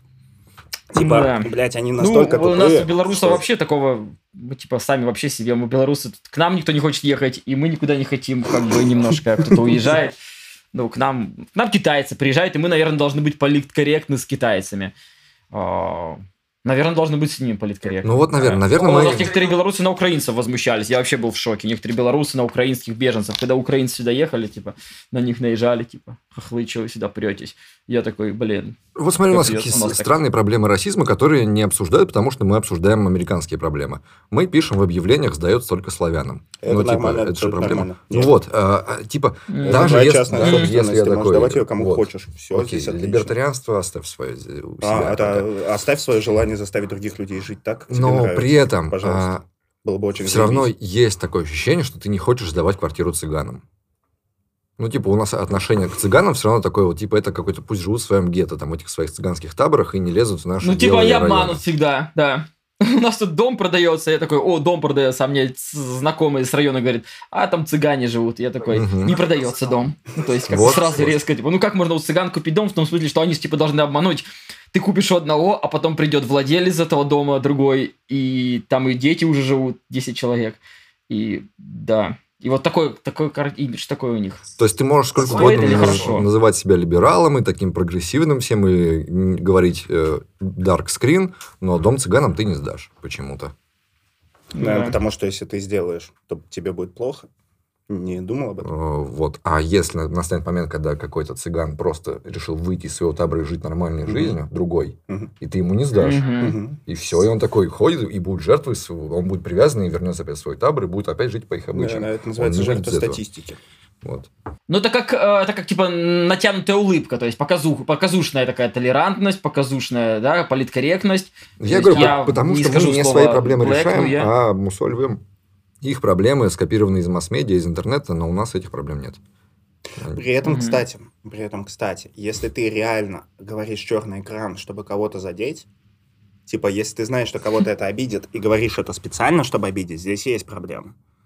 И типа поэтому эти проблемы в Америке не игрушечные, что там так Мгм. делают, что там делают blackface, чтобы поиздеваться над э, черными. Но у нас так не делают, да, у нас другие проблемы. А какие у нас проблемы в айтишных компаниях? Э, По национальности, например, нет таких проблем вообще никаких. Нет, я, у, нас, Думаю, есть. у нас по сеньорности. Не, у нас, мне у кажется, меня много кавказцев, у меня много кавказцев учатся э, вот удаленно. Много кавказцев. И на- я сначала мне было, ну, непривычно. Имена, во-первых, у них интересные. То есть ребята вообще, ну, блин, вообще адекватные, крутые. Но непри- не, э, непривычно сначала было. Имена, реально имена, там вот этих пять согласных подряд идут. А, Иногда э, вот. Там немножко по-другому это работает. У нас нет проблем с кавказцами, пока они выглядят как мы. Если к тебе, э, типа, на собеседование придет чувак в э, мусульманской одежде, ты его не наймешь. Если придет чувак в цыганской одежде, ты его не наймешь. То есть, А у вас приходят? Есть такие? нет, ну, их люди, нет. Ну, потому что они не придут никогда, потому что их не наймут. А. Если чувак А, ну, придет то есть, к тебе на совет с есть бомбой, ты его тоже не наймешь. Ага. Ну, типа, вот эти вот мусульманские стереотипы, да? Мгм. Короче, история в том, что э, у нас нет этого расизма, пока они выглядят как мы. Ты, на самом деле, и цыгану квартиру сдашь, если он будет выглядеть как, э, типа, как мы. Если он будет одет, как мы, не будет э, вонять, как вот эти вот цыгане, которые классические, которые, типа, вот этими своими таборами собираются. Если он не украдет твоего коня, ты такой, типа, это один из нас. Зашибись. Но если он будет выглядеть как э, человек из цыганской культуры, тогда не сдашь. И, типа, такие проблемы есть. Короче, skill прокачивание у него должен быть. Умение переодеваться это skill, да? С женщинами есть проблемы. монастырь. Дофига кто не нанимает женщин, потому что не хочет их нанимать, но он, конечно, этого не скажет. С Мгм. э, эйджизмом есть проблемы, потому что взрослым людям намного сложнее найти работу, сильно взрослым. Есть, но на самом деле в основном, в основном у нас проблема, что нас на наши же деньги избивают мусора повсюду. Вот сначала с этим бы разобраться, а там уже можно и это, и расизм бороть. То есть Да. Э, Если говорить про бесчеловечные вещи, которые происходят вокруг нас, то, что кто-то где-то сказал dark screen, ой, black sc- screen, это вообще, типа, это давайте сначала мы будем жить как люди. Так вот, вариант нашей проблемы вообще победить и, и стать, условно говоря, как там, на Западе, в плане вот там профессия, да, там же ведь профессии на Западе у них там все, учитель это учитель как программист, кто круче, еще непонятно, кто больше зарабатывает, как и доктор. А вот у нас, да, вот мы, вы говорили, что это, типа рухнет все, и профессии многие там вымрут, а что оно рухнет, и как быстро оно может выровняться, и вообще мы выровняемся когда-нибудь, или мы должны уехать туда, чтобы все-таки по цивилизацию прочувствовать и немножко налоги платить на что-то другое, чем вот на дубинке. Фиг знает. Из-за Слушай, этого, я смотрю по, это, по IT-компаниям, и мне кажется, что вот в России, в больших IT-компаниях культура сильно не такая, как вообще в больших российских компаниях. То есть оно работает уже просто за счет того, что люди работают в такой индустрии, в открытой индустрии, в индустрии, где все получают Мгм. нормальные деньги, где всех уважают, где не принято, что босс на тебя орет, general. Понятно, что перегибы есть. Но типа в целом, а я работал и на западные компании, и на русские, и они Мгм. похожи. То есть оно так сработало, и мне кажется, что совершенно не надо, не обязательно переезжать куда-то, чтобы жить как люди. При том, что Мгм. я еще не готов утверждать, что вот американцы живут как люди, что у них все как надо. Да. Просто их... О, ты говоришь про орет. Я работал на американца, правда, он был русским, и он орал. Соответственно, как бы он орал. И это был мой первый опыт такого, типа, построения аутсорс-компании. Я думал, сейчас возьму фриланс, буду на Америку напрямую работать, а Ну, там оказался ну, Слушай, а русский если бы ты фриланс. был у него в офисе, он бы тебя застрелил, тоже как бы не очень хороший вариант. Вот э, мне, знаете, мои любимые стереотипы. Нельзя шутить про коней с цыганами, нельзя шутить про мусульман с бомбами. Ну, типа, это оскорбительно, меньшинство, вся фигня. Но зато про пиндосов, которые всех убивают, шутить можно. Они же вообще не меньшинство. Сколько влезет шутить? Фанаты своих пушек. Мы хотим это позвать на подкаст американца, лично, чтобы он сюда приехал, и протянуть ему гостевой пистолет, чтобы он чувствовал себя как дома. Да даже протягивать надо спросить, где твой пистолет, в смысле? Почему в этой комнате нет дробовика? Слушайте, а мужики, но все равно вот э, это, это, теории заговора, там всякие американцы, они там, ну, власти, да, там карты, ну, они плохие, они там э, марионеточные эти, они там дергают э, эти вот нас всех как марионеток, они там, ну, они влияют на ту же жизнь в России. Я не думаю, Как что там это у нас э, все плохо. вот в масштабах теории заговора. То, как это, ну, естественно, они занимаются политикой. Политика это и есть э, манипулирование, куча всего, но это, блин, нормально, это так работает профессия. Она не так страшно манипулируется, как этот преподносит нам. Что они там буквально вот все сейчас только дай слабину, и нас всех тут чипируют, вырежут и в концлагеря отправят. Да, А есть у сложно них просто а сложно разные им- стили. Они манипулируют так, мы... У них мягкая сила, у нас там... А у нас ну, наследники бандитских всяких, э, бандитского детства и прочего-прочего. Да и вообще здесь, знаешь, вот эта история с большими системами, в которых никогда ничего не идет по плану. Типа, вот ты можешь сделать компанию айтишную, да, у тебя будет 20 человек работать, у тебя будет план, как все делать, куда вы движетесь и так далее. Все в пизду ж полетит, потому что у вас 20 уже. Типа, это уже не сработает. А сколько человек работает в государстве, сколько процессов? Я думаю, что даже если у какого-то большого чувака из Америки есть план по захвату мира, все нихуя не сработает даже на уровне его кабинета. Не то чтобы... Типа, у него даже секретарша не будет вести себя так, как он это продумал. А когда взаимодействует миллион человек, чтобы чего-то добиться, это всегда работает не так, как задумано. А технологии, а если у них есть другие технологии, там, например, у нас э, телефон там пришел, смартфон, условно говоря, в таком-то году Стив Джобс презентовал, а у них там такие смартфоны были за 10 лет. У для нас там искусственный э, интеллект, мы его только внедрим через 20 лет, чтобы там тампоны нам продавал вовремя, а у них уже он подсказывает, как управлять на- нами всеми. Слушай, у них, Есть же у них про- у них же эта проблема, наоборот, стала. То, что они намного раньше развились, чем мы, создало им кучу э, сложно перерабатываемого легаси. То есть, когда уже технологии выстрелили, они не знали, как заменить все, что у них уже есть, на новое. Модернизировать сложнее, дольше, дороже. Поэтому у нас получилось, что у нас интернет лучше, что у нас банки лучше, что у нас куча всяких цифровых систем намного лучше, чем там. Ну да, там в Калифорнии классно. В Калифорнии. В Калифорнии. Все, вся Средняя Америка хуже, чем мы И Восточная. в этом плане технологического Я развития. офигел, да, лет пять назад, когда узнал, что у них медленный там интернет, и мы делаем приложенька для читалок, а заказчик наш из Израиля говорит, вот только в Америке там интернет медленный. Надо учитывать, ну, в смысле, как это же Ну, США. короче, да, оно Нет у так медленный. не работает. Есть чувак из э, там какого-нибудь Миссисипи приедет в Москву, он подумает, что он попал в город будущего. Что можно там машину арендовать в любой момент с приложения, заказать еду, там вот такие вещи. То есть... Не, э, ну есть же, смотрите, э, это ж, это ж все потребительские эти при- приложеньки и технологии, мы говорим об- о, внедрении в потребление, а у военных, у них же там, у них же там свои разработки, у них же там свой искусственный интеллект. У свои- свои смартфоны, свои сети гипотеза, но я передачи. в нее очень верю, что, э, что правила мира изменились в том смысле, что сейчас ни один человек не сможет начать большую несправедливую войну, как бы он сильно этого не хотел, потому что либо ему придется уничтожать весь интернет и возвращать человечество в эпоху вот этих старых Мгм. пропаганд с листовками и телевизором, потому что, грубо говоря, если твои войска куда-то войдут, и кого-то начнут убивать, там будут все снимать эти видео, и ты уже не сможешь продать избирателям идею про то, что вы такие, знаешь, носители добра. А я сейчас козырну цитатой. Еще Фридрих Великий говорил, что если бы наши солдаты знали, ради чего они воюют, у нас бы не было ни, ни одной войны. Потому что, ну, так не работает.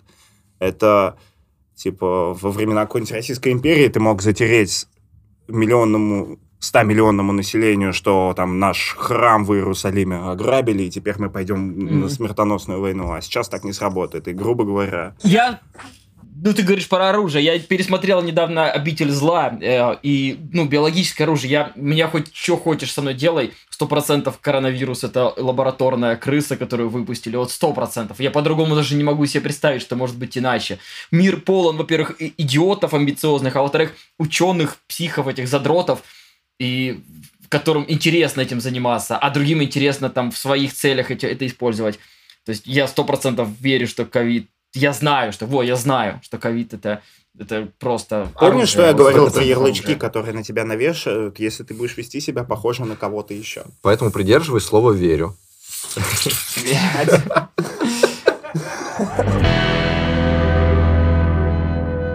Вообще, я сейчас такие депрессивные фильмы, айтишные, типа «Черное зеркало», «Цифровые сны», этого Ридика, «Мистер Робот», депрессуха, где мир просто катится в бездну какую-то технологически, в том смысле, в том числе. Я обожаю такое, я просто...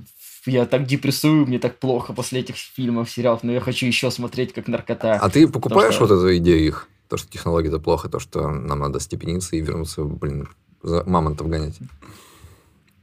Скорее всего, я, я уверен, что люди ублюдки. То есть достаточно там на Это да. тысячу нормальных людей одного ублюдка, этот один ублюдок всегда будет в топе просто. Он будет делать, что хочет, потому что, ну, потому что он ублюдок, короче, и он о, мораль там и этика, ну, по головам, по трупам, соответственно, о, ну, люди, плохие люди, ублюдки, они будут пользоваться технологиями и будем, будут, естественно, нас всех нагибать с помощью этих технологий. Но без технологий они все равно нас нагибают. Да еще как Просто нагибать да. будут по-другому. Поэтому...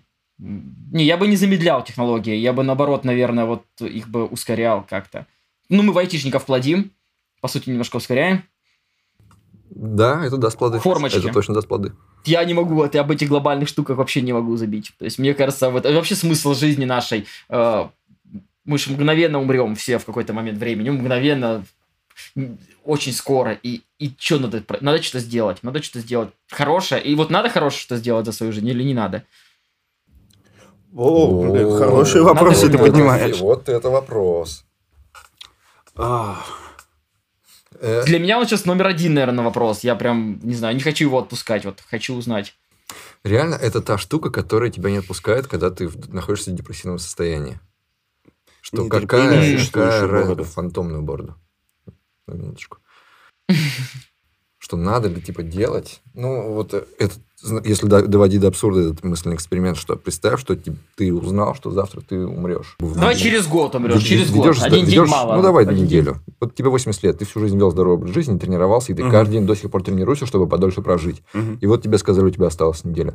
Встанешь ли ты на следующий день и будешь ли ты с утра отжиматься? мгм. Ой, Блин, я боюсь, что вот этот мысленный эксперимент про то, что если тебе осталось очень мало жить, что ты будешь делать, а, здесь есть идея, что на самом деле то, что ты ответишь, то Мгм. тебе и надо делать. Но это не так. Потому что недельная жизнь, ее мотивация и смысл, и там Да, 20-летняя маленькая жизнь, дистанция. у них совершенно разные мотивы. То есть, Ну например... вот три года, вот три года осталось жить. Вот тут уже можно три года, ух ты. Ну, ну, здесь сколько вот как срок не меняй, все правила всегда меняются. Вот, например, насчет хороших вещей. Мне хочется делать хорошие вещи и смотреть на их результат. То есть мне не хочется делать хорошие вещи, которые я не увижу. Мне хочется кайфануть Мгм. от того, что я сделал что-то хорошее, увидеть, как это сработало. Если мне оставить неделю, ничего хорошего я делать не буду. Наверное. Я не знаю, как у меня там мышление от этого. Но вот сейчас моя мотивация, это чтобы про меня говорили так, как мне нравится, чтобы я видел построенное собой и кайфовал. М, Да. И причем это не какая-то идеологичность. Вот я хочу кайфануть и иду за этим. Идеологически я понятия не имею, что я должен делать в течение жизни. То есть, получается, сложно, если ты себе придумал сложный кайф. Мгм. Если бы ты себе придумал простой кайф, то тебе бы, в принципе, и х- счастливую жизнь было бы легче, да? А ты им присыщаешься. Вот у нас у Ну, всех, может быть. как у СНГшных чуваков, какое-то время, я уверен, был долгий простой кайф пойти в магазин и купить, что хочешь. Там. Купить себе комп, какой хочешь. Отличные белые кроссовки купить. Это кайф. И, ты, и, и я за ним шел за таким кайфом. Хотел вот раскидываться деньгами и не считать их. Типа там 5 тысяч дать бармену на чай. Потому что хочу. Потому что он классный пацан.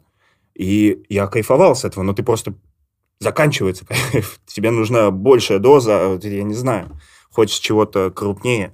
Ну вот, э, что ты хотел сделать до того, как начал заниматься всем этим? Программированием. Программированием? Ну, вообще, как ты понял, что ты будешь войти? Ну я хотел быть этим, типа, рэпером. Мне было интересно, типа, слава, э, телки, тачки и цепи. Мы говорим Там чуть ли такое было интересно. Ну, в 16-20 лет. И ты типа, Всё, пришел к тому, что это, было, это было такое юношеское наваждение, и на самом деле вообще чушь, да? Да, ну, сейчас, конечно. То есть, ну, сто процентов бред полный. То есть, ну, условно, если бы я стал, например, даже бастой бы, моя игра, моя игра, или когда меня не станет, я буду... таким же, как и Но я. это бы льстило моему... Мне сейчас, когда я на Ютубе, это вот нереализованный, вот этот незакрытый гештальт, вот когда-то вот, вот я мог бы быть вещать... Давай с- попробуй со это. А, честно, прикинь, у тебя есть кнопка стать великим музыкантом. Просто вот великим. Рэпером. Минуточку. А, они типа Вот, музыканты. кстати говоря, вот э, музыкантом великим, каким-нибудь типа джаз, джазовым пианистом, я, может быть, эту кнопку нажал. Ну, рэпером, как мечтал когда-то, вот сто процентов нет. А чё, ну, прикинь, ты на сцене, там такие школьники, вау, мы хотим от тебя детей, там школьницы. Ну, 18 лет, ну, кажется, 18 лет, ну, не 18 лет, это школьники, это дети, и они кричат тебе вот, а ну ладно, Филу 26, он сейчас это 18 лет, это самый топчик. А Хотя вот это кстати, да, странно, но у меня сейчас период жизни, когда мне больше нравятся взрослые женщины. Э, Плюс, плюс, плюсую. С такими усами, мужик, тебе тоже должны только взрослые женщины Ну нравиться. да. Либо совсем маленькие. Нет, с, с- с- с таки- Нет, нет, нет. Это смешно, конечно, но с такими усами только камин делать. Хотя к чему я готовлюсь Все, Мгм. а что, все свои гетеросексуальные дела я сделал. Слушай, если ты окажешься пидорасом, то ты отрежешь мне все пути к шуткам про то, что ты пидорас. Мы говорим гей. Да. Попрошу. Подожди, а какая кнопка у тебя должна быть, чтобы ты ее нажал 100%, не задумываясь? Вот нажать кнопку и 100%, вот ты тот, вот кто ты? Вот вы. Какая кнопка? Я не знаю для себя такой кнопки, это тоже проблема большая, что я не знаю, куда идти вообще. А, я приходил к идее, что я не знаю, куда идти. Прям приходил. Это типа, знаешь, чем бы я это сравнил? Ты играешь в видеоигры? Или играл? Сейчас ты? нет. Ну, играл? Конечно. Я не знаю, вот в Oblivion играл или в Elder Scroll какой-нибудь. Стратежки играл и контра, вот это все, на чем мне закончилось. Ладно, сойдет для аналогии. Мгм. Там есть момент, когда ты тебе нравится игра, нравится механика, и ты вначале типа пытаешься справляться с челленджами, которые дает тебе игра. У тебя не получается. А в какой-то момент ты понимаешь, что ты в этой игре царь и бог. Ты можешь победить всех, можешь себе придумывать условия, там какие-то ограничения, все равно всех разъебываешь. Ты чувствуешь себя полным хозяином того, что происходит в игре. Она тебе все еще нравится, но ты... У тебя закончился соревновательный момент в ней, любой. Ты победитель сразу, как в GTA с кодами играть. Типа, все, нет задач. И Мгм. и тогда с этой игрой очень тяжело расставаться, тебе все время хочется поиграть в нее еще, но играть в нее бессмысленно. И вот такое же состояние и в жизни, когда ты вдруг понял, что тебе некуда идти, потому что у тебя были вот эти мещанские мечты из детства. Типа там стать известным, зарабатывать. И ты понял, что ты можешь это получить. Типа ты уже хозяин положения. И теперь ты хочешь, чтобы таких вещей, которые вообще невозможно, чтобы у тебя, чтобы время заморозило, чтобы у тебя близкие не умирали, вот такие вещи. Это невозможно. И типа, и ты обречен играть в эту игру, где тебе нет ничего интересного и придумывать себе не настоящие задачи. Я вот вчера в футболе захотел забить, короче, 70 голов за матч. Типа такая задача была. Понимаете?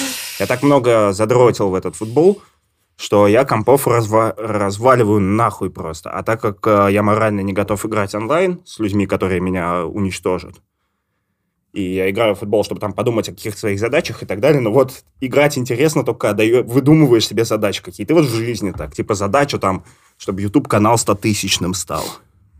Это нахер не нужно. А типа просто придумываешь себе какие-то челленджи. Потому что инженерал, ты понимаешь, ты живешь не зачем. Ты кусок мяса, который, типа, зачем ты здесь появился, ты понятия не имеешь зачем, шанса узнать зачем нет. Твоя задача как-то вот, типа, кайфовать, пока не сдохнешь.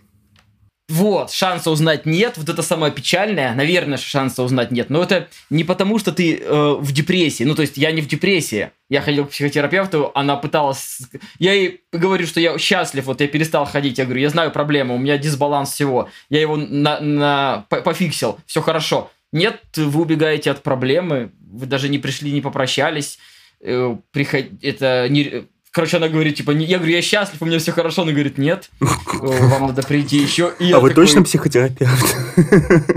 Я, короче, чего-то вообще запаниковал. И не стал грубить и говорю, я просто говорю, ассоциирую вас с проблемами, говорю, я к вам даже попрощаться не могу прийти, потому что вы это тот, кто ассоциируется с проблемами, а я счастлив, говорю, искренне счастлив. У меня сейчас прям вот, я понял, что у меня дисбаланс просто жизни, у меня много работы, очень много всегда, а вот сейчас я начал развлекаться чуть-чуть, и мне похорошело. Я вот э, про чувств тоже тут поймал себя на мысли вот этого странного нахождения в каком-то вымышленном мире своем. Э, странного. Что вот мы живем э, какими-то вымышленными целями, и я вдруг подумал, а что, если все, что я сейчас хочу, оно тоже какое-то вот я уже себе надумал, потому что это началось вообще с, с очень, типа, об, обыденной вещи. Я очень сильно болел за бойца, за одного в UFC, вот у него состоялся бой, и я, цел, uh-huh, я целый месяц этого боя ждал, следил за ними, там, слушал их истории, слушал их интервью, я себе строил вот в голове эту картину этого противостояния. И вот ночь боя, боец, за которого я очень сильно болею и очень сильно надеюсь, что он выиграет, он мне как будто бы стал другом уже в этот момент. Все, то есть я болею за своего там прямо вот батю. А, и вот он выходит, и его страшно, жестко вырубают, нокаутируют, он прямо ложится, его еще там на земле бьют, прям страшно. Я был так расстроен, я был так расстроен. 7 утра, я ложусь и не могу уснуть, я прокручиваю в голове, типа, как им надо было сделать все правильно, чтобы э, выиграть этот бой. Я думаю, а как же сейчас он? А потом я думаю, блин, это человек с, с экрана компьютера. Типа, я его не знаю лично как на меня могут вообще повлиять его жизнь, его проблемы, как они могут меня трогать. Это, это движущаяся картинка, он, я никогда в жизни его не узнаю лично. Ни один его успех или поражение никак никогда не повлияет на мою жизнь. У меня, блин, родители, у которых проблемы, у меня бабушки, дедушки, которых я долго не видел, у меня растет дочь, там вокруг меня куча всего происходит. Я, блин, целый месяц жил боем какого-то несуществующего человека. Что, если вообще все. Ну что я себе так придумываю, оно вот есть какое-то несуществующее, вымышленное в э, то, что я слишком много живу в экране компьютера, и вот там уже стал мой настоящий мир. И, э, и я такой, ну, блин, говно. Как-то что-то... Нет, это грустно. Я, например, надо. вообще не могу понять э, болельщиков там футбольных э, или там каких-то еще, когда вот это ты с утра до ночи там, ну, следишь за этими чужими судьбами, жизнями. И да, свою жизнь полностью, в свою игру не играешь, а вон следишь за чужой игрой. Да ты как даже в контру не играешь сам в контру, я не понимаю, как люди смотрят эти чемпионаты по контре, там по смотрят, как бы ты да ты играйте иди, это ж, О, знаешь, вот, вот это вот я не понимаю, зрителя вот не могу. Знаешь, как интересно, э, я думал, как ты, а потом я вдруг осознал факт, что все спортсмены фанаты спорта что типа бойцы обожают футбол, а футболисты смотрят UFC, и вот это у них прямо очень развито. То есть он сам-то играет, и Тёма сам играет. Я не имею в виду, что он э, спортом каким-то занимается. У него важная жизнь, которая сильно от него зависит, он постоянно что-то делает, чтобы ее улучшить. То есть он не выключился из жизни. Ну и вот, вот да, я закончу и вот эту фигню, что как будто бы любая жизненная цель, которую ты себе сейчас придумываешь, она заключается, вот что бы ты ни делал, это создать такого же не настоящего себя, оцифрованного в головах других людей.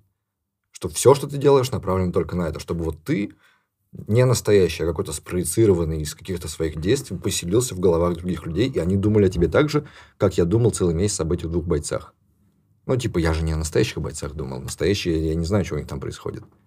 Блин, как будто, знаете, как будто если бы я поместил Тему в комнату, угу. закрыл его там, и, ну, он сам бы туда сел, закрылся и заказывал бы себе все, а я бы получил полный контроль над его компьютером, я бы смог его сделать абсолютно счастливым. И, типа, ему было бы норм, что настоящий мир другой, он бы об этом даже не знал. Он, типа, получал бы все из компа и был бы счастлив этим. Прикинь? Эпизод ну, «Черного зеркала». Да ну что? Мир... А я его не смотрел. Мир Мир Дикого Запада, вот тоже сериальчик недавно пересмотрел, то есть когда эти боты, они даже не знают, что они боты, они думают, что они люди, и они думают, что у них есть выбор. Это как в разрабах э, в сериале, когда тоже предопределено все, и ты делаешь выбор, а на самом деле ты его не делаешь. И ну, короче, я, я из этой темы депрессую очень сильно. Мне друг говорит, я раньше депрессовал, жрал грибы, чтобы посмотреть, как там в космосе что устроено. Говорит, а сейчас просто отпустил и просто вот кайфую. А я вот пока еще не отпустил и не научился кайфовать. И не знаю, как это пофиксить. Я не знаю, Диман, но это, может быть, будет очень грубо, и я так не имею права говорить, или я вообще да, это чушь Сейчас будет навязывать эту хуйню. Я, но я, мне повеяло тоже тебя депрессничком сегодня. Ты позвал его на подкаст, который называ- начина- называется «Мы обречены». Мгм. Он стал на нашей волне э, обсуждать сложные проблемы. И ты такой, «Ты- у тебя депрессия.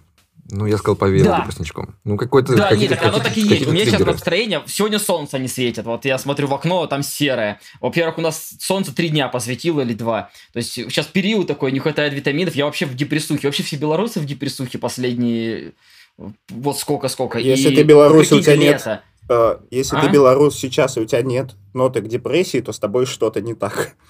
Вот, да, ты на Стопудово. наркоте там или на алкоголе постоянно. То есть я пить начал только вот из-за того, чтобы вот как-то вот это депрессия. То есть, то есть лето, когда ты, я планировал отдыхать, а ты вообще, то есть выходных нет, ты постоянно в мыслях, в новостном потоке, там, ты такой, типа, надо идти, тебе страшно, вот реально страшно, прикинь, то есть в- прям страшно, то есть я там боюсь пост какой-то лишний сделать, э, я там, оно все страшно, и ты такой, блин, какой-то отстой.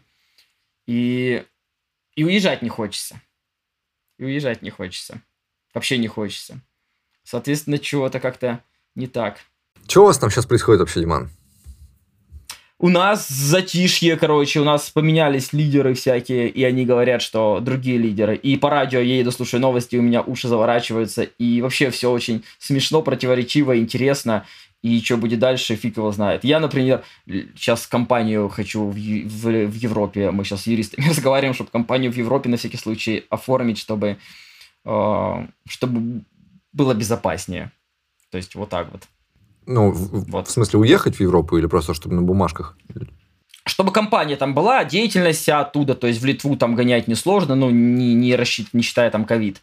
То есть вот нас обычно в Литве, в Эстонии, в Польше, вот в этих странах открывают юрлица, то есть у нас там, например, в Литве и в Беларуси там единое налого, ну, не единое налогообложение, а как, нет двойного вот этого налогообложения, то есть если ты где-то платишь налоги, то вторая сторона тебе не трогает, соответственно, у нас очень много юрлиц открывается там. И мы сейчас, я это тоже гемор такой страшный к этим юристам, эти там, нам говорят эти проценты, документы, сбор, учредители, блин. И я такой, я хочу код писать, хочу просто код писать, твор, вот хочу там чат-бота сейчас дописать, чтобы студенты кайфовали, как там чат-бот их автоматически пинает по утрам и говорит, доброе утро, где ты там сейчас, говнюк, двигаешься. А приходится вот такой ерундой заниматься, но вот э, занимаюсь. Вот, конкретно я по себе. А так все, кто чем. Кто хочет уехать, кто не хочет уехать. Э, Кто уехал и оправдывает э, свой выбор тем, что здесь реально днище, и еще 10-20 лет ничего не поменяется. А хочется, чтобы дети росли в другом месте. А кто-то остается и говорит, блин, да мы выросли здесь нормальными, вроде выросли, типа и вырастем. Э, И мои наши дети нормальными здесь вырастут, в принципе. Ну, короче, как-то так. Ну, а вообще, как по ощущениям, когда ходишь по городу, как-то ужесточилось? Ну, как по городу, я вот в субботу на съемке были интервью, я говорю, здрасте, пиццу, пожалуйста. Ой, у вас там сейчас перекрыли улицу, пиццу сможем доставить только когда ее... а, У нас сейчас там кучу ивентов на, на лето хотим э, провести в Минске, там конференции такие, метапы, э, эти хакатончики. И, блин, когда их проводить? Выходные, выходные марши всякие, и все перекрывается, и люди боятся выходить. И, короче, и получается, блин, лето, хочешь себя творчески как-то развлечь, чтобы вот, чтобы не депрессовать, а вот придется, ну, ты, ты не можешь говорить, эй, хватит маршами ходить, как бы ты наоборот такой, типа, эй, молодцы. И вот, э, как бы, Пока я жил вопрос. там... э, вопрос, что будет. Я жил там в 2015 и ну вот я ходил просто по городу, мне дико нравилось ходить просто по городу. Мне казалось, что там отлично, там очень мирно, спокойно, в, на, Да. в районе Миги гуляет куча людей, катаются на скейтах, на велосипедах, сидят на траве, едят, все было нормально. Но друзья иронично мне говорили, что вот если мы сейчас втроем, идя здесь, начнем хлопать, откуда-нибудь нарисуются космонавты, и нас по- заберут. И я такой, ну, окей, ну, давайте не будем хлопать. Ну, вот такое, да. Самое дикое, что я запомнил, это когда у нас был корпоратив, я работал в Wargaming, э, вот это здание «Волна», Мгм. Они узнали, что у нас будет корпоратив на улице, и обложили нас автозаками вокруг. То есть мы смотрели, там у нас назначено было часов на 6-7, мы уже в 3 часа выглядываем в окно, стоят.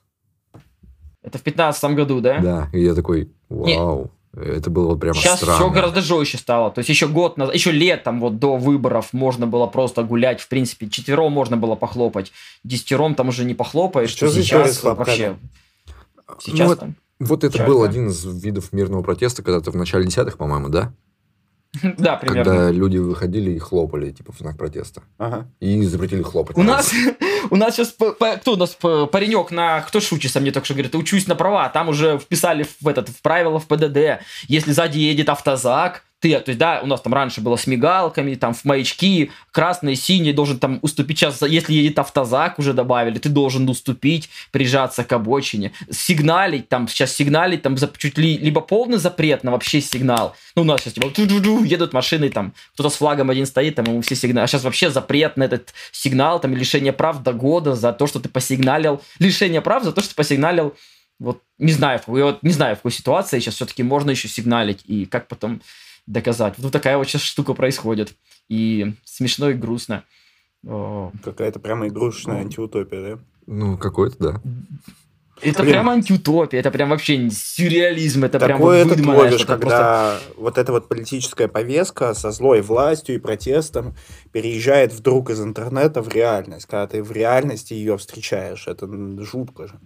Типа, ну, потому что смотреть на ужасы, как там очередного чувака из ФБК избили и посадили, ты такой, ну, типа, это ж политика. Там постоянно что-то такое Ну да. происходит, ты спокойно реагируешь. Но когда ты, типа, у нас в городе были марша из-за Навального 23 января, мы с Тёмой туда пошли, а там просто, серьезно, мусоров больше, чем людей. Там просто весь город в мусорах. Я не знал, что в Иванове столько их есть вообще. И они даже за кем-то погнались. И типа ты такой, картинка из, теле- из э, Твиттера, она вот здесь. Типа вот здесь стоит 500 псов, которые готовы тебя отфигачить и э, посадить. Но мне стрёмно, мне сейчас стрёмно, вот физически стрёмно вот выходить, то есть я практически на улице нигде не бываю, особенно, ну, то есть даже там, мне пост уже стрёмно делать. То есть, да, ну, мне студенты говорят, чувак, тебя если закроют, это, типа, ну, мы тебе бабки заплатили, чтобы ты нас до трудоустройства довел. Типа вот, ну, как бы, я такой, поним... ну, я такая отмазочка, блин, класс студента, спасибо, что мою... Мне-то страшно, как просто, я там не геройствую, страшно, стрёмно, а тут как бы появился повод, причина, отмазка а, не ходить, потому что, ну, я же вас должен доучить трудоустроить. И вот у меня сейчас такая вот ситуация. А, и ты, то есть, себе это объясняешь, что ты так отмазался, да, и что это, типа, стыдно? Ну, мне да, мне неловко и стыдно. С другой стороны, мне куча информации поступает от там человечков, которые говорят, что там они при бизнесе и говорят, что насколько там с той стороны тоже там заинтересованных лиц, которые там и деньгами финансируют, и поддерживают, и у них там свои меркантильные интересы, там не свобода там граждан Беларуси, а там свои интересы, в общем, и тут просто типа меньше из зол должен выбирать. Вот типа вот... эм, Мне кажется, у нас это круто.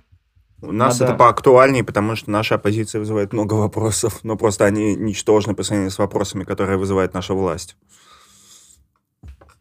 Ну, типа того. Ну, короче, ну это, это вообще нерешаемая штука. Это надо, в это надо развлекаться, играться, я не знаю, или, э, или с юмором относиться, или валить отсюда. И вот, вот я не знаю. Я для себя. Я бы хотел здесь вообще. Я бы в Сочи хотел перебраться, кстати говоря. Там солнышко, там похоже что-то вот на творчество, там где-то такой без депрессухи, там лыжи, горы. Я там один раз был, просто там в гости к брату ездил. Вот он туда перебрался из Москвы троюродный брат. И вот мысли были туда, но потом я такой, блин, а у вас тоже, ну, я морально как-то вот стыдно мне вот перебираться туда, потому что, ну, куда я перебираюсь? Вот, типа, что потом мой сын скажет? Чувак, папа, ты там, блин, мог уехать и оставался здесь. Я боюсь, что мой сын уедет, что я такой, типа, еще геройствую, остаюсь здесь, а мой сын потом уедет, и я такой, блин, не хотел бы, чтобы сын мой уехал, хотел бы, чтобы, типа, рядом, чтобы он там инкубатором занимался или чем-то таким. А он уже Короче, о детях больше думаешь. есть? Э, Сын М? уже есть или еще нет? Да, 4 года пацану. Ого. Уже этот И серьезный ну вот бачок. слож... Не, так дети вообще, это дети, это такой проект тяжелый, это вообще капсда, как бы про детей пушистых, мягких и веселых. То есть у меня сейчас, почему я еще депрессивный, и Артем говорит, что от меня депрессухой, блин, три года построения, получается, вот с нуля компании, и малой с нуля тоже, да, вот это вот к четырехлетнему возрасту, From вот он там год только ходит в сад, и, блин, это просто, это просто катастрофа. А еще позавчера я вон с женой, все, устал, в кафе, жена, едем. Конечно, едем, я ждала, когда ты меня куда-нибудь отвезешь. Привозим малого к бабушке, у малого температура 39. Вот, И вот всё. ровно два дня назад. И, и она поднялась на один день, правда, и все, опустилась, на одну ночь опустилась, и больше вообще никаких симптомов. То есть, типа, пацан, нельзя, батя, тебе отдыхать, напряжи, напрягай, напрягайся. И, короче, вот, ну, отсюда еще депрессуха, а еще нет солнца, еще белорусские события, и поэтому вино и стоит с пивом в холодильнике. Это самое печальное во всей этой истории, что ты думаешь, что ты стал депрессивным из-за этих проблем, которые, до которых ты додумался. На самом деле ты кусок мяса, у которого эндорфинов стало меньше, химически. И ты типа несчастлив и грустный из-за химических причин, а ты строишь себе гипотезы про то, что ты вдруг осознал всю бренность существования. А тебя просто вот кусок мяса, ему забыли впрыснуть эндорфины. Это вопрос курицы и яйца, кстати, иногда. Что первое? Ну да, потому что иногда на эту химию может влиять внешне. Может. Но ты все равно остаешься И- несчастлив из-за этого. Ты типа И можешь... вопрос, э, Мгм. мы кусок мяса или мы не кусок мяса, или архитектор существует, и мы аватары, и есть э, что-то, и ради чего-то, ну, нет, то есть вот скорее всего не кусок мяса, вот сто процентов. То есть я, как, я сейчас, теория у меня такая, что, во-первых, я, чтобы не депрессовать, мир говно, я просто с этим мнением вот соглашаюсь, это истина для меня, мир говно. Убивать, страдать, насиловать, все, что делают с людьми, это типа вообще норма, это так должно быть. В принципе, как, смотри, в контру ты играешь, когда в контру, ты, твой ребенок играет в контру и убивает кого-то, соседа, соседского мальчика, ну ты, он же не мальчика убивает, он убивает персонажа, которым он играет. И по сути, наверное, мы в этом мире, как просто вот, ну, тела биологические, души условно, это там аватары, и мы имеем право, то есть даже кто-то там, э, ОМОНовец там получает наши налоги, там кого-то э, дубасит, как бы, ну, прикольно, он играет в эту игру, и, наверное, его тоже э, надо оправдать. И то есть это, это его игра, клево. То есть так и должно быть. Кто-то там идет с войной куда-то, клево, он играет в войну. То есть, ну там же им скучно, тем геймерам, которые там сидят. И я вот сейчас такой теории придерживаюсь, скорее всего, все оправдано, все, что происходит, и все можно делать. То есть, условно говоря, вообще все можно делать. Можно даже возжелать жену ближнего своего, потому что, ну, это же физически возможно в этой матрице, значит, ты там можно делать, значит, ты ради этого пришел, тебе по кайфу, и ты можешь это делать в теории. Ну, Наверное. можешь ты можешь. Вопрос в том, что находясь здесь, даже если ты прав, как ты реагируешь на то, что другие люди делают? Типа, ну, ты смотрел какой-нибудь ну, трешачок, даже вот кино, там, типа, я не знаю, какой-нибудь дом, который построил Джек, он там убивает двух детей. А, Серьезно? Да. И ты типа такой, ну, во- это, во-первых, кино. Никто никого не убил, расслабься. Но ты даже смотреть это не Мгм. можешь, у тебя, типа, ты такой, бля, я не хочу, блин, существовать в реальности, где такое снимают даже. А это происходит где-то, что-то такое. Ты, типа, И, в принципе, оно может происходить. Да. Я Оно может происходить. Для этого чувака, который там убил детей, ну, как бы он кайфанул, но я не хочу как персонаж этого, поэтому я, типа, буду с ним бороться. Типа, потому что, ну, он плохой.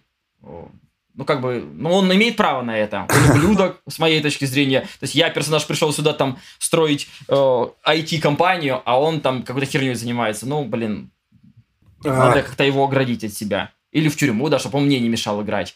А он думает, блин, надо Димыча там или Фила куда-нибудь с Артемом деть, чтобы он мне не мешал. Надо их детей выследить через GPS-телефон. Мгм. Вот такая идеология про то, что все это оправдано и так и должно быть, и типа э, норма, она ничего не меняет. Ничего не меняет и никак тебе не поможет жить. Вот в чем проблема. Она для тебя Но ничего хочется стремиться к лучшему. Хочется вообще, ну, типа, справедливость, правда. Вот, вот смотрите, у меня сейчас вопрос, как у капиталиста такой. Вот прибыли, сверхприбыли компании, да, сейчас у меня сверхприбыли нет, но я понимаю, что как, рано или поздно вот уж у меня будет прибыль, которая ну, типа, капитали... я как капиталист, эксплуататор, там, наемного труда, имею ли я право на эту прибыль? На вот такую вот, блин, там, да, грубо говоря, зарплату, умноженная на 10. А, да, а может быть, если вдруг я сейчас пойду там в инфо-цыганство, да, то есть зарплата умноженная там на тысячу, вот просто, да, вот начну сейчас курсики. То есть, прикинь, вот как- какие сверхбабки. И вот вопрос, типа, а что с ними делать с этим? И вообще, имеет ли право человек отдельно владеть таким, такой суммой денег? Имеет вот капиталисты, имеют право владеть такими бабл, таким баблом, как они Ну, а владеют? как сам думаешь, к чему пришел? капиталисты, которые заработали, да, сейчас не берем наших капиталистов, которые там олигархически вот. Мне кажется, нет. Я бы хотел ограничить вообще сумму денег, которыми владеет максимум человек, может владеть, там, ограничить, ну, условно, там, 10 миллионами, может быть, может, 100 миллионами. фунтов стерлингов, С потолка? Я бы так не рисковал, конечно. Не знаю. Почему? Почему? Ну, потому что это все было бы? тонкая система, сдержек, перевесов, мотивации, не мотивации. Это все какая-то страшная неподконтрольная игра, которая отвечает тебе намного сильнее, когда пытаешься ее контролировать. Когда думаешь, что у тебя появился над ней контроль Мгм. с помощью ограничений. Они всегда как-то страшными последствиями, которые проявляются через пять Мгм. колен, выявляются. И совсем не там, где ты да, этого и ждал. совсем не там, где ты этого ждал. Я вот, кстати, думаю, что хороший человек имеет право зарабатывать дохерища, сколько угодно дохерища. Если ты, типа, если у тебя мотивация хорошая, если ты хочешь делать хорошие дела, да пусть даже в своем понимании, то здесь все нормально. Я не знаю, Билл Гейтс, э, там, долларовый миллиардер, у него 100 миллиардов. Что он с ними делает? Типа, он занимается благотворительностью, не так, что, типа, он там куда-то 2% отдал, а он, типа, собирается все, что у него есть, грамотно потратить на благотворительность, и я уверен, что у него это получится намного-намного лучше, чем у каких-то там государственных фондов, которые делают это, потому что обязаны. Согласен, но все равно, э, ведь ресурсов для всех людей сейчас, вот всем, да, условно говоря, раздай, все люди могут быть не голодными, сытыми, здоровыми, счастливыми. Да, но когда Ну, люди если- пытались силой это так распределить, получился совок. Силой, да, но я про, про то, что распределение все равно какое-то должно быть, и кто его распределит в конечном итоге, это вот, видели, когда мама, там, тоже фильм, искусственный интеллект, короче, это единственное, что скажет нам, людям, скажет, что вы безмозглые существа, и я, чтобы сохранить ваш тупой вид, я сейчас буду вас контролировать. И вот я жду, когда искусственный интеллект вот просто придет сохранять наш вид и какой-то порядок в этом хаосе наведет. Мне кажется, это единственное, что человечество спасет. Но мне кажется, если он будет сравним с нами по мощности мозгов, он будет таким же ебаным подонком, как и худший из нас. Нет, он будет рационален, скорее всего, максимально рационален, наверное. Как и самые большие подонки из людей. А, смотри, Ман. А, к тебе приходит король людей. Король людей и говорит, «Э, у тебя будет успешная карьера преподавателя, будет отличная популярная школа с хорошей репутацией, будет выпускать отличных людей. И за все это время ты выпустишь кучу крутых специалистов, которые сделают огромное множество полезных, нужных миру вещей, выведут технологии на новый уровень, все будет супер. Но среди них будет один человек, просто вот э, технологический Гитлер. То есть он сделает что-то настолько ужасное, настолько катастрофически плохое, что для многих людей это ну, даже не прикроет всю пользу, которую принесла твоя школа.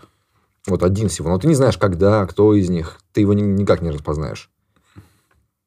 И он, король людей тебе говорит, но если ты закроешь школу прямо сейчас, то да, он- его, он не выйдет в мир. Этого не будет. Как и всех Клево. хороших людей. Клево. Ну смотри, а, по поводу вообще мотивации, а, то есть да, я тебе могу сейчас на более реалистичную ситуацию это перевести. Моя основная мотивация учить людей не чтобы они делали там инновации и меняли мир, они, ну, условно, джуниоры, они там, они, они свою жизнь меняют, и я просто, да, ну, они просто из нищеты переходят в мир возможностей, и их семьи, и, короче, вот это меня драйвит, да, а с другой стороны, вот, я понимаю, что завтра ко мне постучится там тот, который там кому-то дубинку куда-то там э, кого-то бил, и вот завтра он придет, такой переодетый, пушистый, такой, привет, я вот раньше был в службах, и вот хочу стать айтишником, мне так там надоело, там такая жесть, мы так... и он придет, понимаешь, и и я, и это как распознать? То есть, типа, вот никак не распознать. Соответственно, о, ну, аналогичная здесь ситуация. То есть, наверное, я расслаблюсь, и как, ну, я верю в замысел, в архитектора, э, в какой-то вид бога, э, то есть, что это игра, поэтому я же рассказывал свои теории, поэтому, скорее всего, пускай будет так. То есть, буду учить. Даже того маньяка, который там что-то потом... Ну, просто выдумает. ви- видишь, этот архитектор, о котором ты говоришь, он переложил на тебя часть ответственности. Это уже не его замысел. Да. Он говорит, «Вот здесь ты решаешь уже, будет он или не будет. Или это иллюзия выбора. Понимаешь, какая Ну, а штука? вот э, суть, Или он суть- знает суть заведомо мысленного ответ эксперимента, и- суть мысленного эксперимента в том, что это не иллюзия, это точно. У тебя точно есть выбор здесь. Ты это точно решишь ты, и ответственность точно будет на тебе. Ну, если я точно не знаю, что страшного произойдет. Если он скажет, погибнет, например, да, конкретика, 100 тысяч человек умрет. Что-то катастрофически, уже кон- что-то катастрофически плохое. Не, не Что-то катастрофически. Ну, давай Ну, так, он Для сделает... того катастрофы картошка сгорит. Он сделает э, не на- идеальную систему э, видеонаблюдения, которая позволит э, всем диктаторским госу- государствам распознавать э, мысли преступников и сажать их. Мысли преступников, заметь. То есть э, система, которая с помощью нейронных сетей поймет, что я не люблю Путина, и меня за это посадят. Вот он такую сделает, и она распространится. О, я знаю, что, во-первых, он не сделает, ну ладно, мысленный инст- эксперимент, я супергений и супергениев готовлю на супергений проекты, э, а, все равно надо мутить, надо не останавливаться, ведь это как бы остановиться на чем угодно, это значит остановиться. Э, может быть, прокатит так, что вот меня, меня тот, кто за- за- заставил выбрать, он ошибся. Или если я его не отчу... Ну, это как я Черняка слушаю, этого предпринимателя, Черняк украинский, который водку, да, продает. То есть я тут только что говорю, это, блин, херня полная собачья, и сам слушаю Черняка. Меня воодушевляет вот это вот его, как бы, такой вот, ну, как сейчас он демонстрирует такие стальные яйца, и как он там экспансия мира, и он там чего-то где-то как-то прорывается. То есть, блин, и он, он, естественно, ему вопросов миллион про водяру, который ты травишь гад людей, он такой, от йогуртов гибнут, я не буду травить, другие будут травить, я делаю качественно, я сделаю хорошо, я, по крайней мере, вот за качество, чтобы все было хорошо. То есть он начнет, то есть если я не обучу этого злодея, злодей обучится где-то в другом месте 100%. Поэтому о, много всяких этих переменных, всех их не учесть, скорее всего, ну, я, понял. я ни при чем. В общем, ты его, я, его я выучишь и оправдаешь себя. Ну, а вы что, а вы чтобы ну, остановились бы? Вот, есть король мира. Смотри, вот у меня точно такая же ситуация. Я бы выбрал то же самое, что и ты, и сказал бы себе, да, я поступаю плохо, но мне слишком важен кайф помочь вот людям выучить кого-то хорошего. То есть я, типа, я, блядь, буду плохим человеком, если это сделаю, просто я это сделаю. Ну, то есть, э, видишь, ты пытаешься объяснить, почему выбор, который тебе хочется сделать, неплохой, но он плохой, и ты это знаешь. В этом история. Да, ты сделаешь плохой да нет, выбор. А, спасибо за твой ответ. Нет, а ты мне дал ответ правильный. Я бы не обучал, я бы точно не обучал я бы точно не обучал, потому что ты сказал слово кайф, а на самом деле я-то вообще хочу, чтобы был мировой прям вот какой-то порядок и мировая какая-то справедливость. И если человек пришел и сказал, что э, какая-то жертва, катастрофа, что-то ЧП, я бы, наверное, нет. Я бы, наверное, выбрал глобальный вот это вот... Я бы сказал, я бы недовольный был, я бы сказал, вот твою мать, я бы запил бы, что я не могу сейчас реализоваться в этом. Я бы, наверное, может, и остановился бы. Вот, ну... Это ответ. Угу. Благодаря тебе, Фил, кстати говоря, если такой выбор мне кто-то предложит. Видишь, такой я человек. Я если бухаю, я признаю, что я бухаю. Я в себе это покупаю. Если поступаю плохо, я говорю, значит, я поступаю плохо. Ну, а я не употребляю говно, которое продаю, поэтому я не буду отвечать, а задам еще один. Э, ну, не такой фантастический, попроще.